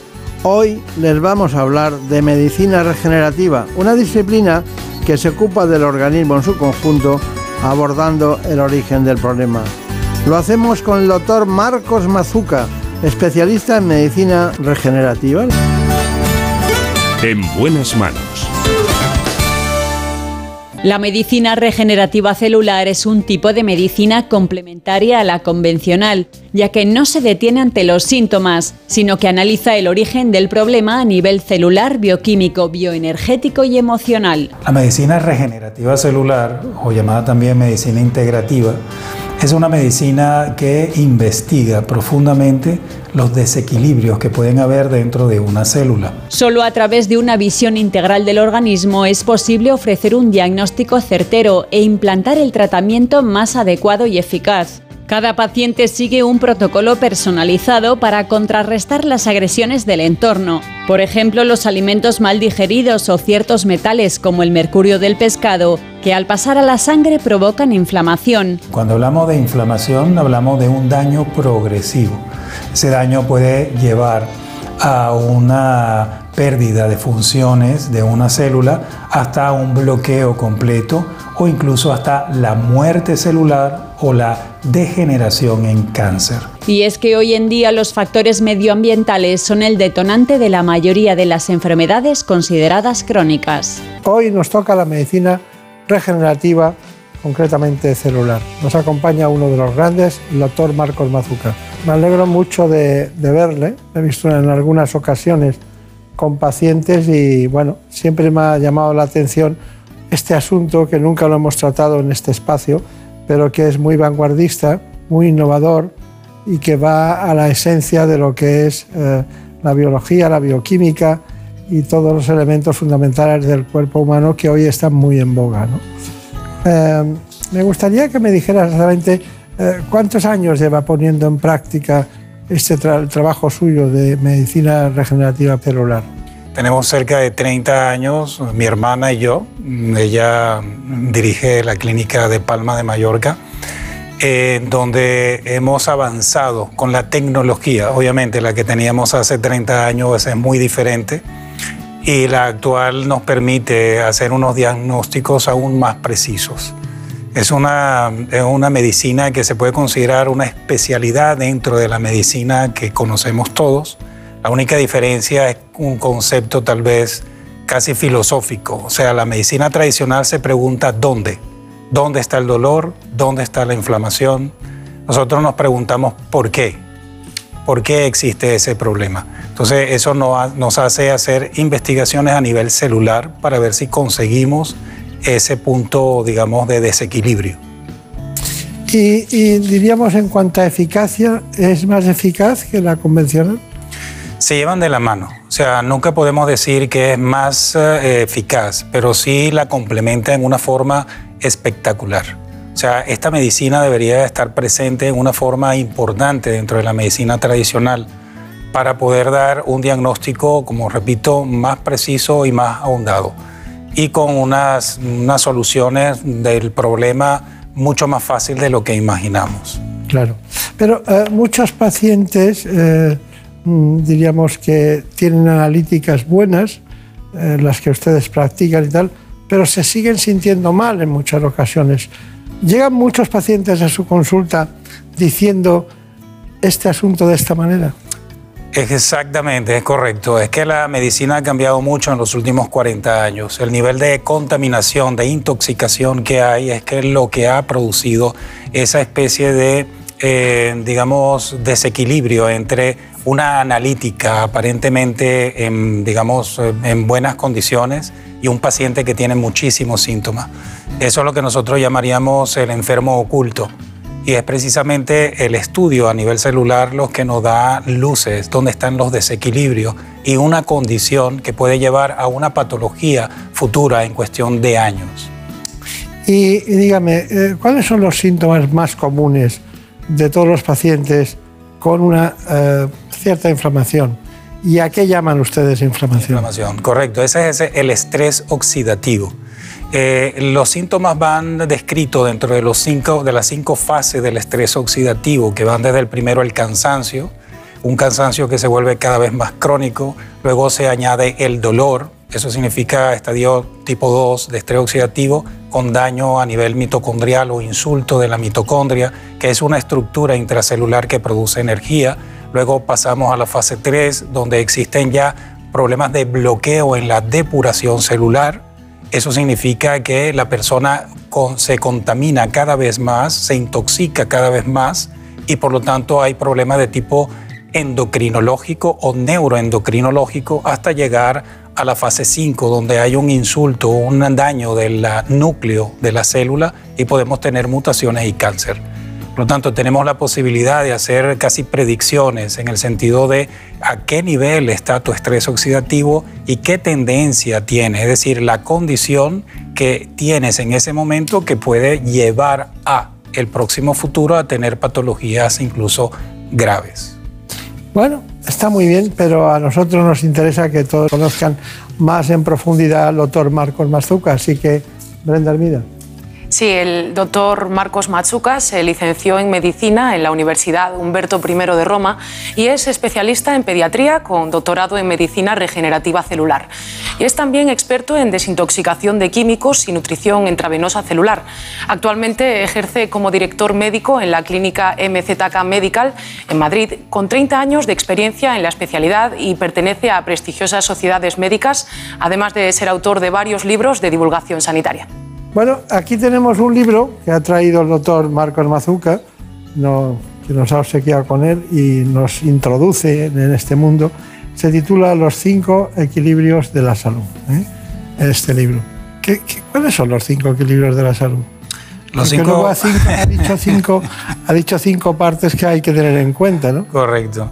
Pues los cinco equilibrios de la salud, para sintetizarlo en tres elementos, vendría siendo el nivel de nutrición intracelular, el nivel de intoxicación intracelular que lamentablemente, como repito, los últimos 40 años han sido, han sido y siguen siendo letales. Y finalmente la parte que es eh, el, el equilibrio mm, basado en, en, la parte del deporte, que es fundamental, el ejercicio físico. Nosotros nos tenemos más la tendencia ya a estar, eh, digamos, en una posición de sedentarismo.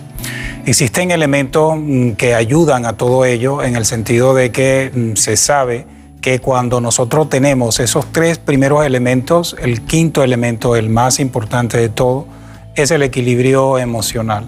Las emociones controlan absolutamente todo.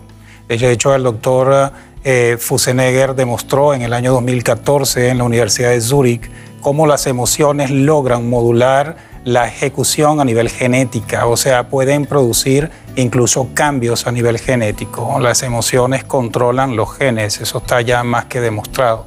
Entonces las emociones entran dentro de este ámbito. Una pregunta, ¿es suficiente comer saludable para estar sano? El comer saludable es que hay que puntualizar. O sea, el comer saludable hoy día no tiene nada, de, nada que ver con el comer, sencillamente ni siquiera con la palabra saludable de hace aproximadamente 40 o 50 años. Es decir, que todo lo que proviene de las zonas agrícolas lamentablemente tienen, digamos, el daño de las lluvias ácidas. La lluvia ácida producida por la industria son nitritos y sulfitos cuando caen en los terrenos de cultivo absorben micronutrientes. Entonces, e, ese efecto o esa anécdota del abuelo que se siente que casi llora por recordarse de cómo sabía un pimiento o un tomate en su época, eso es cierto. Esa es la capacidad organoléctica de un alimento que se ha perdido casi de la mitad. Entonces, esos micronutrientes son los que nos van a salvar. ¿De qué? De, auto, de poder autodesintoxicarnos, no solamente de la función propia de la célula. Por lo tanto, es obligatorio, obligatorio comer de forma sana, obligatorio. Bueno, pero también eh, el uso de desodorantes, hemos estudiado cosméticos o grandes pescados, provocan alteraciones y requieren un tratamiento de, este problema del desequilibrio eh, concretamente celular. Es correcto. Y de hecho eh, se puede considerar que las clínicas MZK son especialistas en desintoxicación. Son centros de toxicología donde todos los estudios conllevan a ver qué nivel de tóxicos presentan en tu célula y obviamente utilizando la técnica que se conoce hace incluso más de 100 años, que se llama la terapia de quelación o desintoxicación, para eliminar esos tóxicos, porque es posible. O sea, el concepto es que podemos vivir con un cuerpo desintoxicado dentro de un ambiente contaminado. Es posible. Cuando hay una, una concretamente, em, oxidación y también os, sobran radicales libres, se produce un problema que ustedes utilizan quelantes ¿no? para resolverlo. ¿Qué es en realidad un quelante? Un quelante es un aminoácido, que hay varios de ellos, que tiene la capacidad como si fuera un imán. Imaginemos un mercurio como si fuese un clavo y nosotros utilizamos un imán para atrapar esa sustancia. Una vez atrapada, pues es expulsada por la orina. Nosotros detectamos en orina los tóxicos presentes y vamos modulando y cambiando la quelación, la desintoxicación en forma progresiva. Este es un traje hecho a la medida para cada quien. Claro. ¿Qué, cuáles son los tipos de pacientes que ven ustedes y que tratan ustedes? De, todo. O sea, tenemos desde pacientes que te dicen estoy bien, me trato bien, eh, hago deporte, me nutro, etcétera. O sea, es el, la clásica persona de sobre los 30, 40 años eh, que quiere mm, seguir bien. ¿okay? Pero eso lamentablemente es la minoría. Nosotros nos llega los pacientes crónicos, eh, digamos que han sido tratados durante muchos años por inflamaciones, por patologías de fibromialgia, fatiga crónica, eh, patologías inflamatorias de enfermedades autoinmunitarias. Obviamente damos otra posibilidad, otra posibilidad de diagnóstico y muchas de ellos ya hay casi como una especie de listado relacionado con metales. Pero para nosotros lo más importante Usted es un testimonio de lo que hace, de lo que trabaja, eh, lo que busca, ¿no?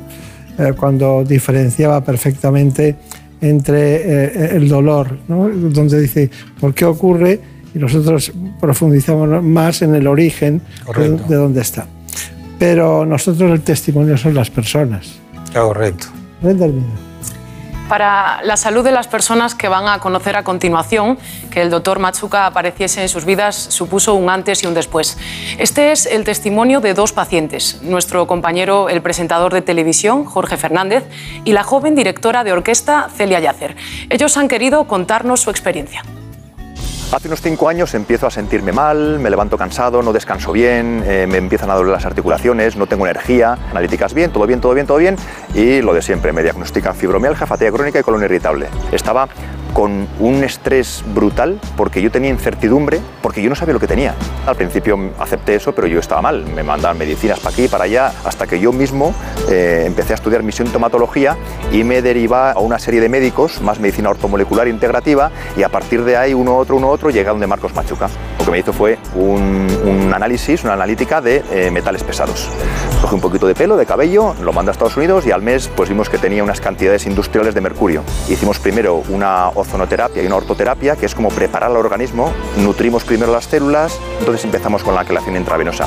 En seis meses de quelación yo noté muchísima diferencia de cómo estaba. Empecé a sentirme mejor, menos cansado, dormía mejor, era como que me estaba desintoxicando, ¿no? Y hay que tener en cuenta que eh, eh, el paradigma desde hace 40, 35 años ha cambiado, ha cambiado por completo. Lo que él hace es resetear tu cuerpo para ponértelo siempre en salud. Él busca la salud integral. Yo llevaba cinco años con problemas de salud, con unos dolores extremos y que me incapacitaban para llevar una vida normal y pasé mis dos últimos años en cama. Y fue cuando realmente me puse a investigar y encontré al doctor Marcos Mazuca y fue cuando empezamos a hacer pruebas que anteriormente nunca me habían hecho porque antes todas las pruebas me salían bien y lo achacaban a estrés o incluso ansiedad y aquí fue cuando realmente me identificaron eh, intoxicación por metales pesados, enfermedad de Lyme o los tratamientos que me estoy haciendo ahora para tóxicos no metálicos.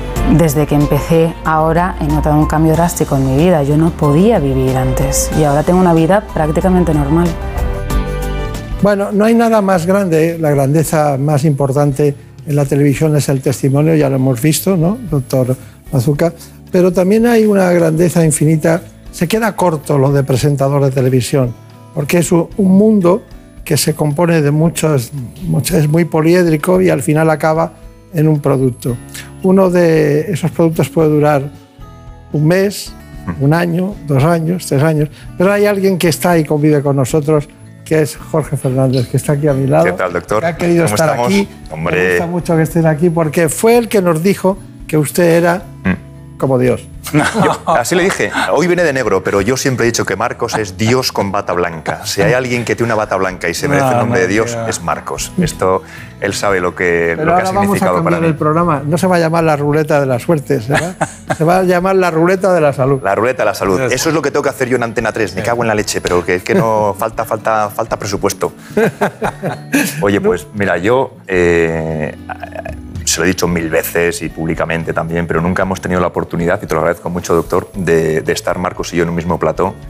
Y, para mí Marcos ha sido tan importante en mi vida que, aunque se lo diga muchas veces, aquí en tele no te lo, nunca lo he dicho.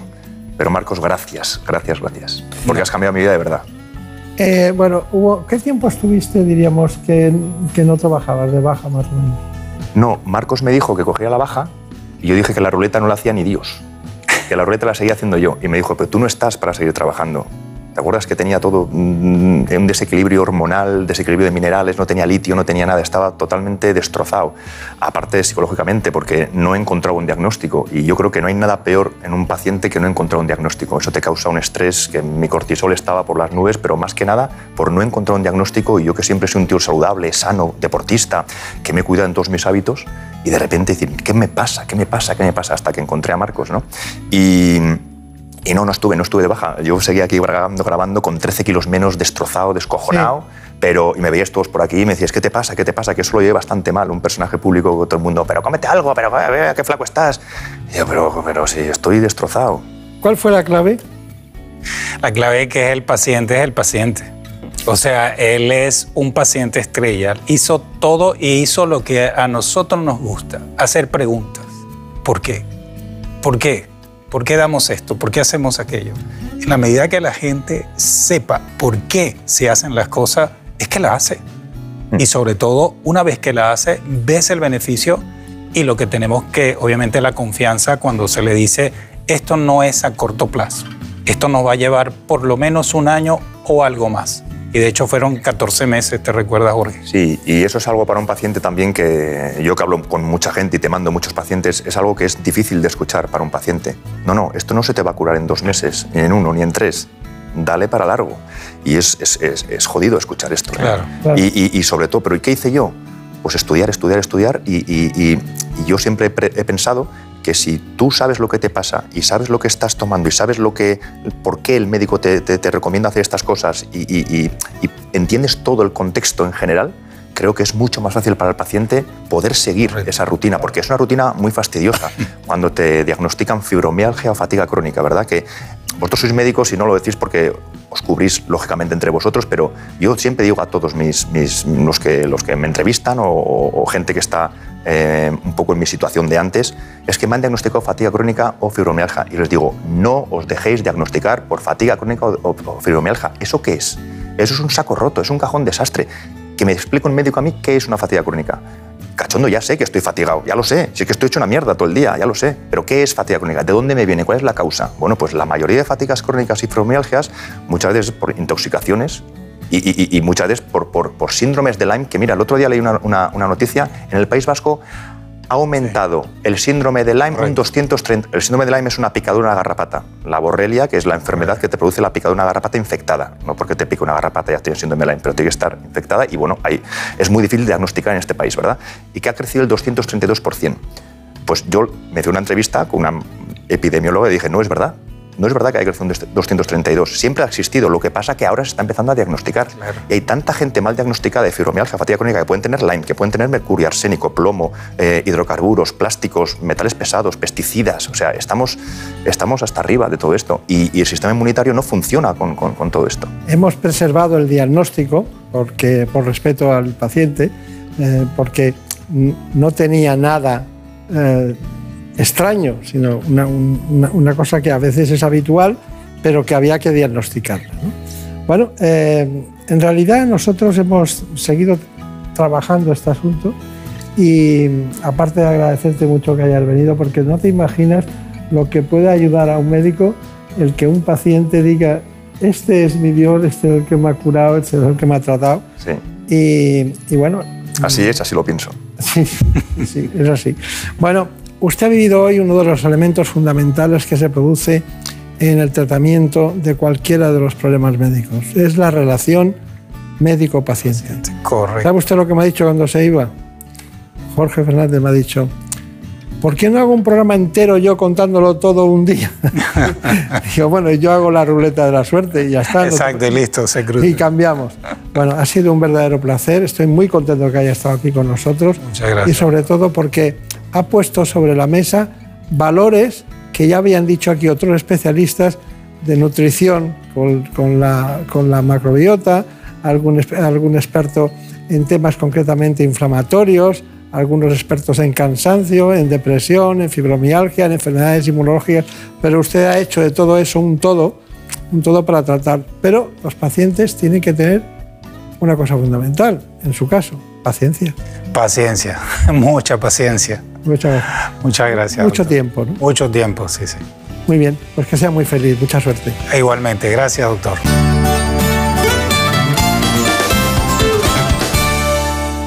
Un día descubres que tienes humedades en techos, paredes, están por todas partes. ¿Qué puedes hacer? Llama a Murprotec. Llama al 930 1130 o entra en murprotec.es. Si con las humedades te las tienes que ver, ¿qué puedes hacer? Llama a Murprotec. 930 1130. Murprotec. Cuidando tu hogar, cuidamos de ti.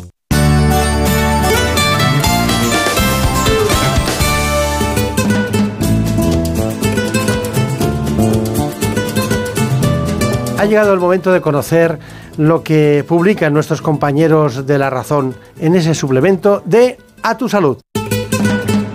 Saludos desde La Razón. Esta semana en nuestro reportaje de portada hablamos del melanoma, ya que los expertos advierten de que aumentan los casos de este tipo de cáncer en adultos cada vez más jóvenes. Y la cuestión no resulta baladilla, que se trata del tumor más agresivo a edades tempranas, convirtiéndose en la segunda causa de mortalidad entre los adultos de entre 20 y 40 años en nuestro país.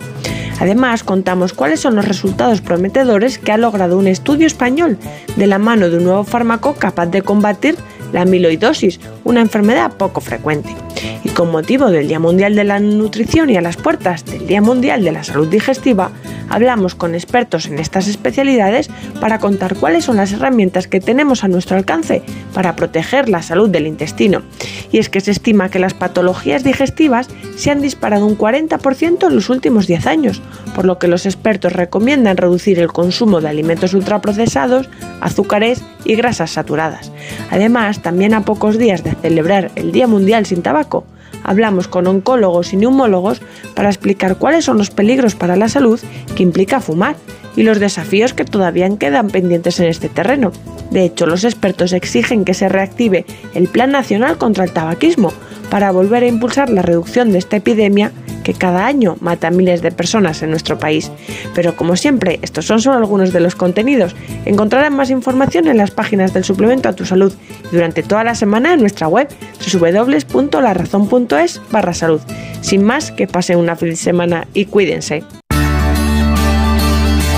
En buenas manos.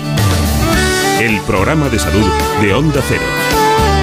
Dirige y presenta el doctor Bartolomé Beltrán.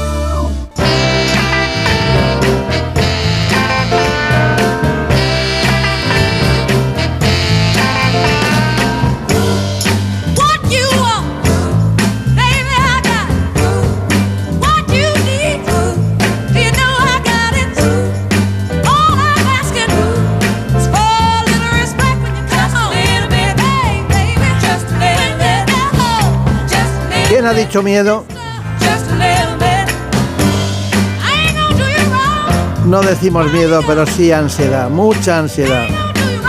Nos conduce por ese camino, sin miedo, y el arte de no amargarse la vida, el psicólogo, concretamente Rafael Santandreu.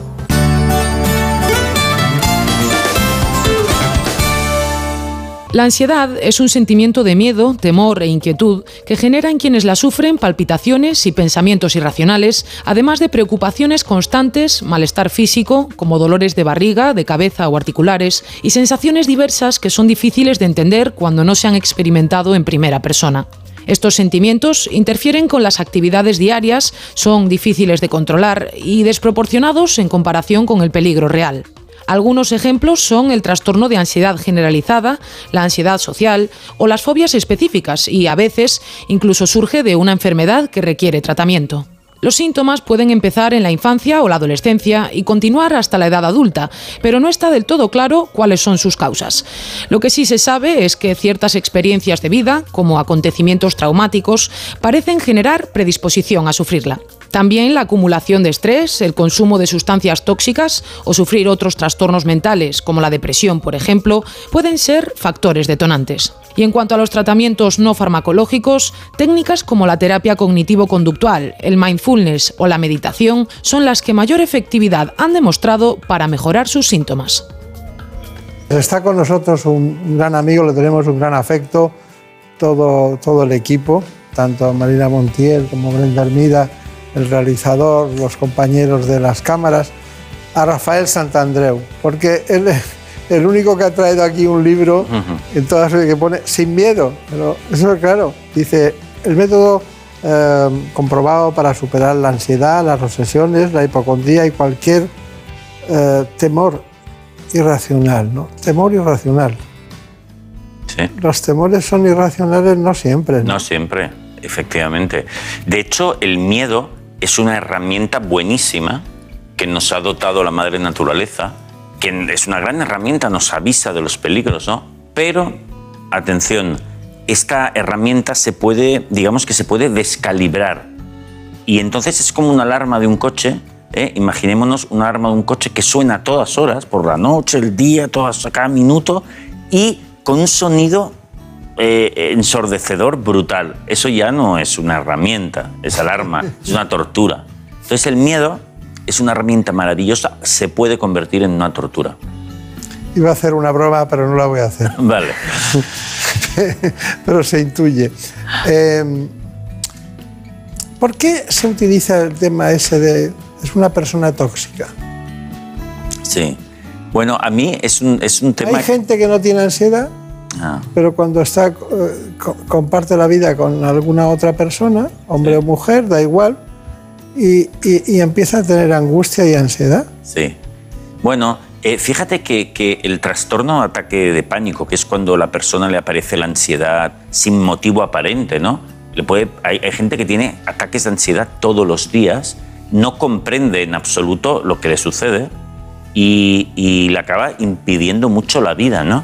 Eh, Pensemos que un ataque de ansiedad, para que alguien que nos esté, nos esté viendo lo pueda atender, es como, entender, es como si, por ejemplo, vamos a unos grandes almacenes y de repente alguien grita fuego, todo el mundo se agolpa a las salidas, te caes, hay una avalancha de personas y estás ahí en el suelo y es posible que el corazón te empiece a latir súper deprisa, sientas ahogo y una percepción de que te vas a morir ahí.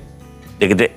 Pues mira, hay personas que todos los días viendo la tele en su casa, de repente sienten todo eso. El corazón a mil, parece que se ahogan, un vértigo brutal, hay otros síntomas, síntomas también, pero esos son principales y una sensación de miedo tremendo. Muchas veces piensan que les está dando un ataque al corazón y corren a urgencias. En urgencias les hacen todas las pruebas, eh, les hacen un electro, etcétera, y les dicen, mira, no tienes nada. Les dan un tranquilizante y se les pasa. Yo, yo tenía algún dato en relación con las personas que acuden a las urgencias. Es por crisis de ansiedad, ¿no? Muchísimos, un porcentaje muy alto, porque claro, ellos piensan que se están muriendo, que, que le está cogiendo un ataque al corazón. Incluso hay veces que incluso el médico, habiendo ya acudido a varios médicos y diciéndoles que no tienen eso, no pueden evitar ir porque tienen esa sensación de que, de, de que les está ocurriendo algo tremendo y mucho miedo sobre todo, ¿eh? muchísimo miedo. Es un ataque de miedo en realidad. Pues fíjate, eso les puede pasar cada día. Hay, hay un testimonio aquí en este libro, María José, que además eh, que ella tuvo ataques de ansiedad durante diarios durante 30 años hasta que se curó. Entonces, fíjate, eh, es una, ellos piensan que es una maldición, pero ¿qué me está pasando? Bueno, lo importante es que eso tiene cura. Se cura, es un método duro, es un método... Pero usted utiliza la terapia cognitiva conductual. Exactamente, sí señor. La, la terapia cognitivo-conductual es lo que llamamos el gold estándar, ¿no? O sea, la terapia de elección es la terapia cognitivo-conductual y, y más en concreto eh, una terapia de exposición que consiste en que es- hay que ser valiente, ¿eh? pero hay que hacerlo. La persona tiene que eh, planificarse una exposición diaria a esa ansiedad que tanto miedo le da eh, con gran aceptación de todo lo que está viviendo. Porque entonces deja de tenerle miedo a esas sensaciones, a que el corazón le vaya súper deprisa, al ahogo, al vértigo, a esa sensación.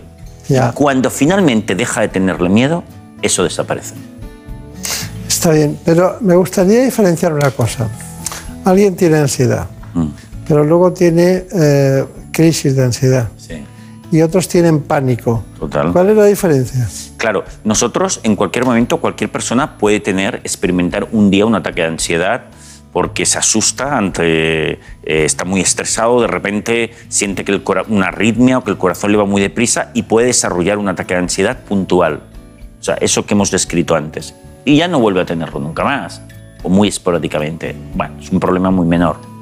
Pero decimos que ha desarrollado un trastorno de ataques de ansiedad cuando eso empieza a, a producírsele de manera periódica. Constante, permanente, Constante. reiterativo.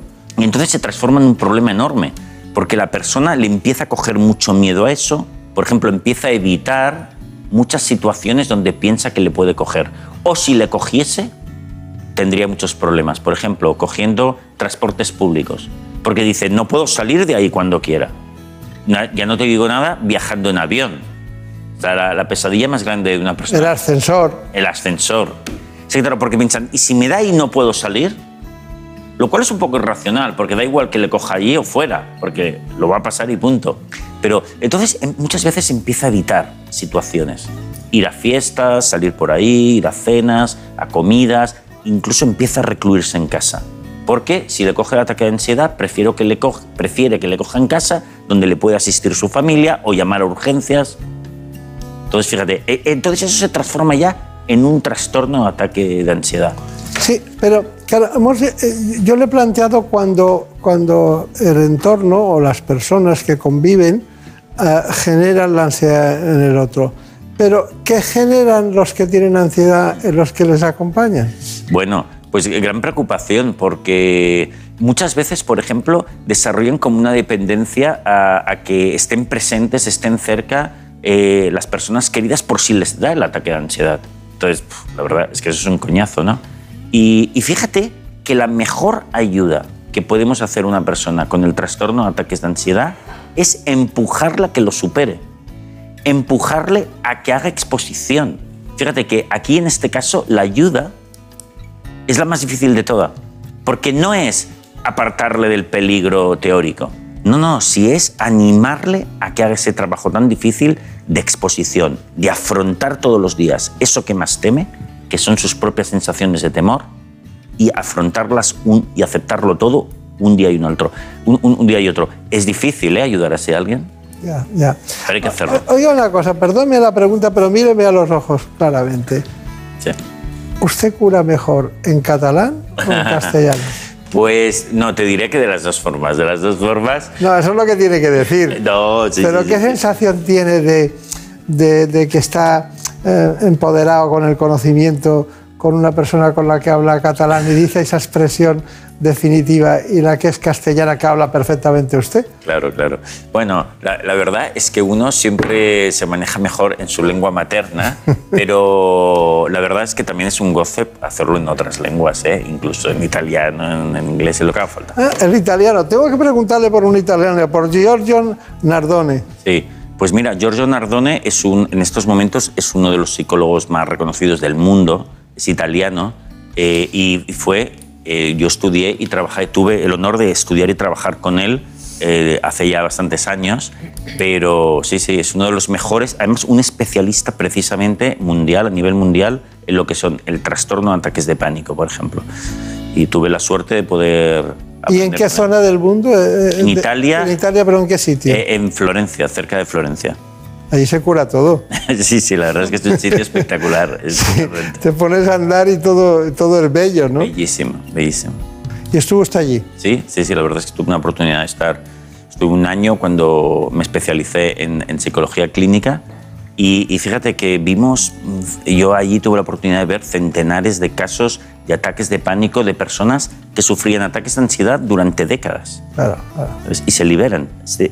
Un mensaje muy importante para las personas que, sufren de ataques de ansiedad es que de esto te puedes curar completamente.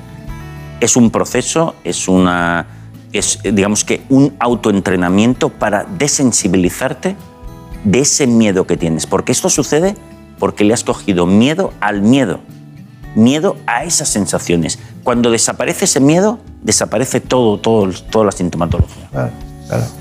Vamos con el currículum del doctor, eh, concretamente Santandreu, porque a mí me gusta que sepamos exactamente cuál es su, su trayecto personal. Pues hoy nos acompaña Rafael Santandreu, él es psicólogo, obtuvo su licenciatura en la Universidad de Barcelona e hizo su especialización en Italia, en el Centro de Terapia Estratégica en Arezzo, con el célebre psicoterapeuta que ahora ya conocen, Giorgio Nardone.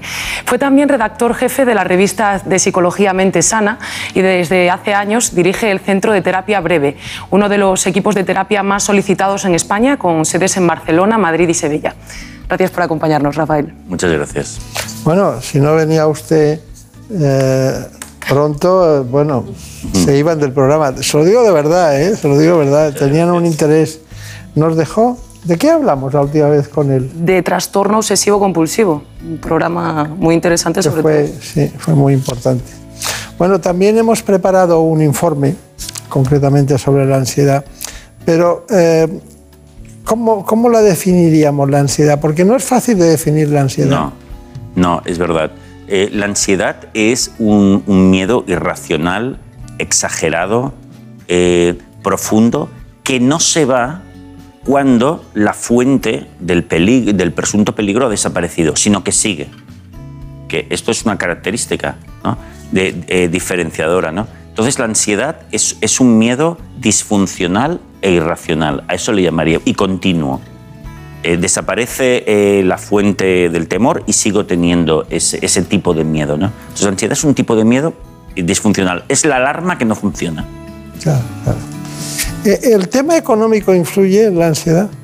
Pues no, no creas, ¿eh? mira, hay algunos estudios muy bien hechos que, que, que eh, han hallado que a partir de una renta mínima y que es muy mínima, eh, los estados emocionales, la salud emocional no varía.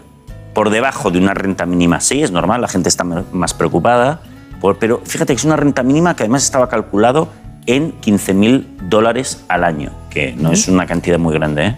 Pues fíjate, a partir de ahí la felicidad de las personas no variaba. ¿Qué hablaba sin impuestos usted? sí, sin impuestos. Pero fíjate, con lo cual no es una variable tan importante como podíamos pensar. Claro, claro.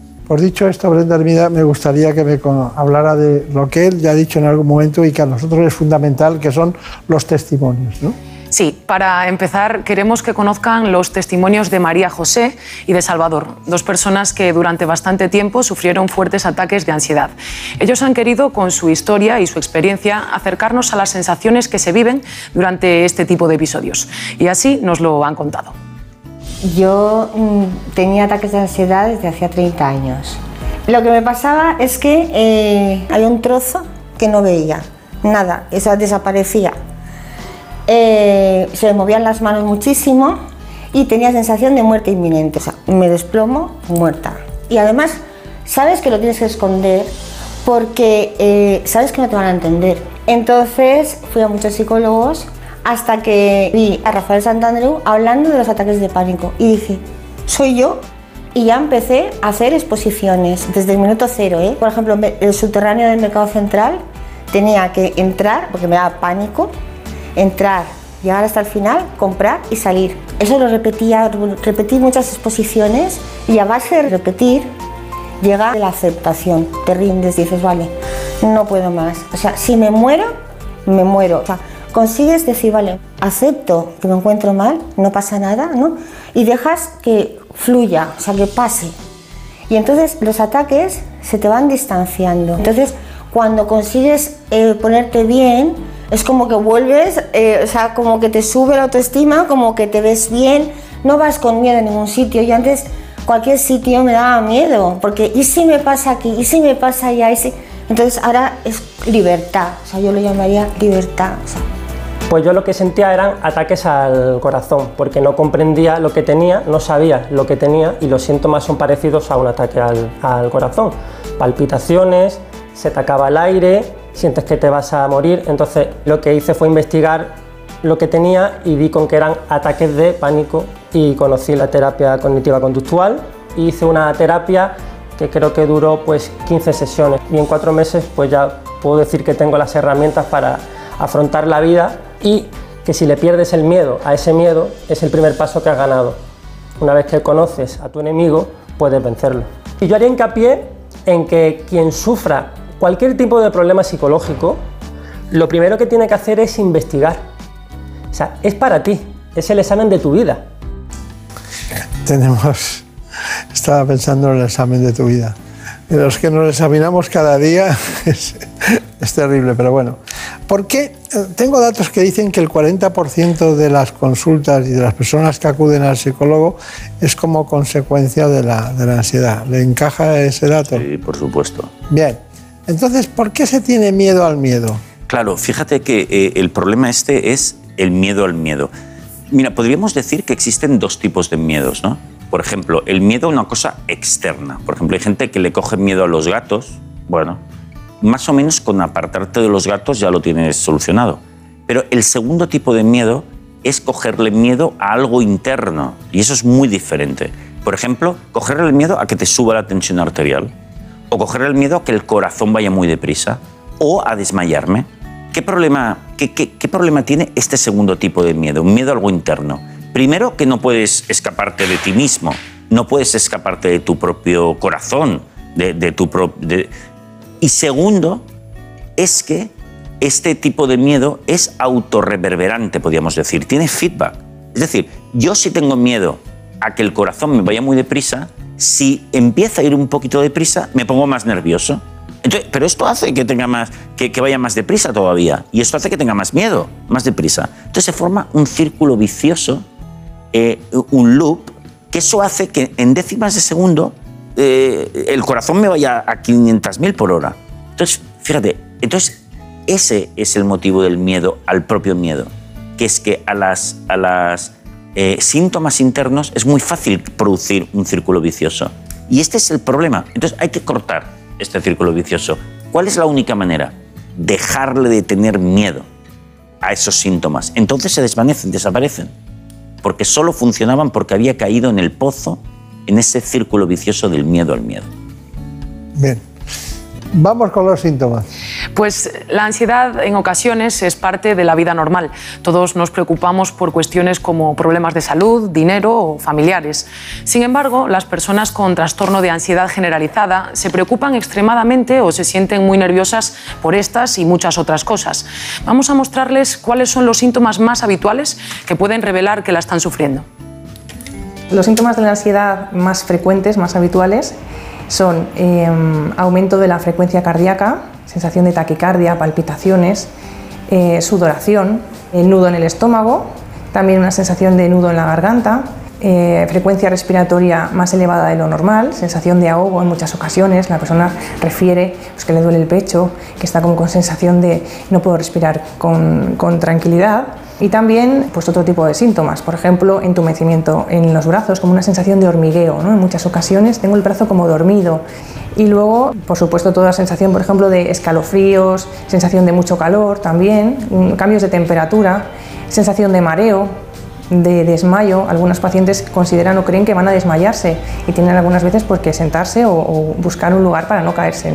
También eh, la sensación de desrealización, que muchos pacientes no están familiarizados con ella y entonces vienen con mucha sensación de ¿qué me pasa? Tengo eh, como sensación de extrañeza, se miran las manos y no saben si son, son mías, dónde estoy, en qué situación me encuentro y eso les genera muchísimo malestar. Y luego eh, lo que ellos cuentan como eh, el miedo a perder el control, el miedo a, volverse locos, ¿no? eso les da, mm, lo, viven con muchísima angustia y, e incluso algunos refieren la sensación de miedo a, a morirse. Eso sería ya el ejemplo del pánico. Bueno, pues hay un asunto que es que se ha repetido aquí, e incluso eh, bajo, el, bajo el paraguas de agorafobia se, se, utiliza no solo el miedo exterior, sino también el interior y muchísimas cuestiones espaciales que ocurren en cualquier lugar. ¿no? Pero de eso nos cuenta algo Brenda Almida. La agorafobia es un trastorno de ansiedad que provoca miedo a percibir un ambiente inseguro, sin escapatoria, y asociado a lugares o situaciones que podrían causar pánico, impotencia o vergüenza. Por eso quienes la sufren tratan de evitar a toda costa multitud de contextos y hasta sus propios hogares pueden convertirse en un espacio inconfortable para ellos. La agorafobia es eh, un trastorno de ansiedad que se produce cuando la persona asocia determinados lugares o situaciones a la ansiedad. Es decir, piensa, si yo tuviese ansiedad en una situación, por ejemplo, fuera de casa, en el coche de camino al trabajo o en el centro comercial cuando voy a comprar o cuando voy a hacer una gestión a un banco, ¿qué me podría pasar? Entonces empiezan a asociar su ansiedad a un montón de situaciones. Cuantas más situaciones evitan, más lugares se les ocurre en los cuales podría venirles la ansiedad. Primero empiezan a lo mejor en una cola, eh, van a comprar una entrada para un concierto y mm, pues claro, están esperando una hora y media y de repente, pues claro, piensan, y si me da la ansiedad aquí ahora mismo, me tengo que ir. Y los demás también mm, no lo van a entender, ¿no? Eso es muy típico de la agorafobia. Entonces por eso evitan estas circunstancias, estas situaciones. Y muchas personas acaban incluso cada vez limitando más su vida y acaban incluso sin poder salir de casa. Esos son casos ya extremos.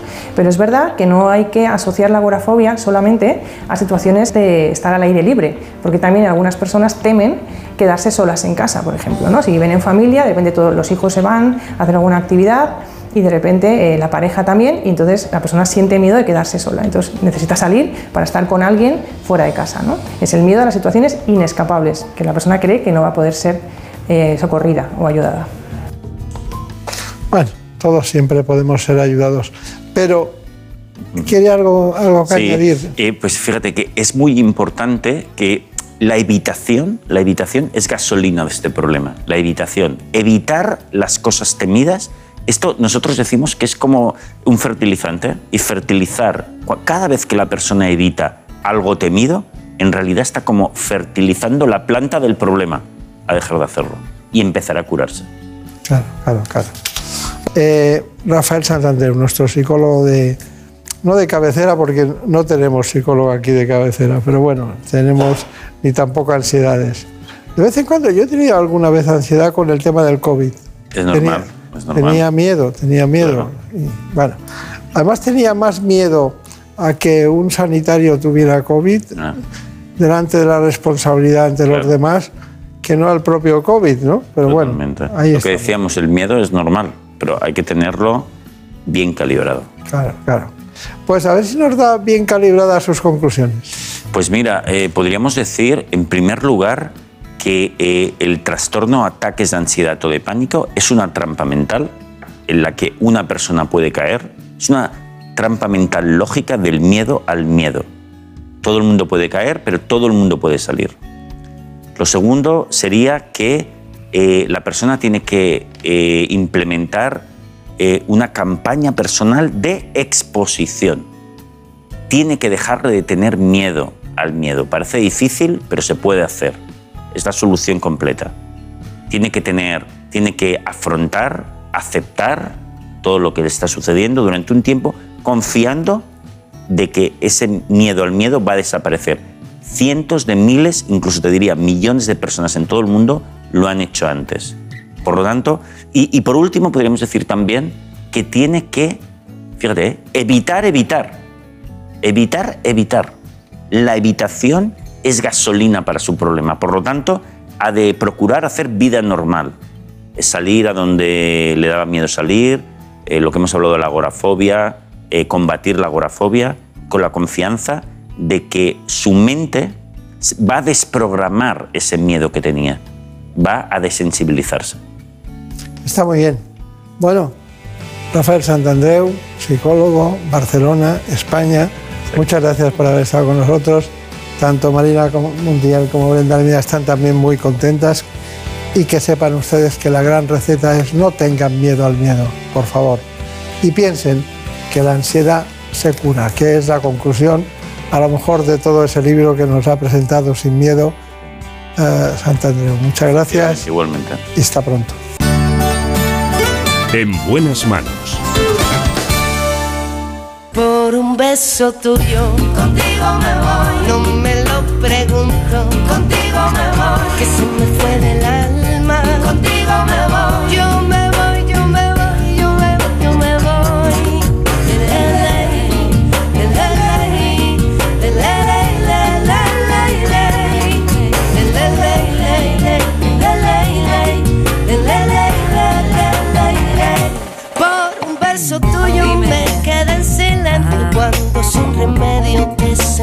sentí besar. Como por un beso tuyo el amor a duelo y perdiendo el miedo. dejó Saben muchos que el programa se acaba precisamente con esta canción. Y tu boca loca me quiso engañar. Así llevamos mucho tiempo.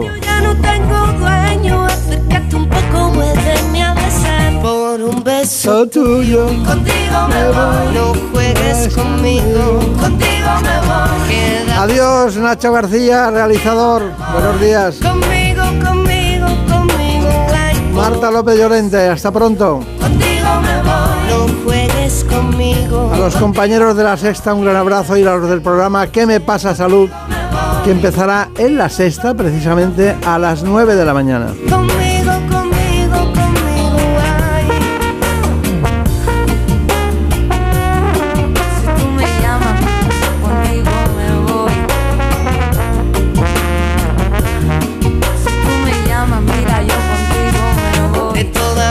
Y a mí que me gustaría seguir estrellas que volaron alto para no llegar.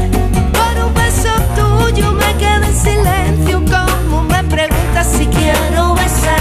los temas, la producción, la realización, un conjunto de gente que hace posible esto cada semana. Contigo me voy,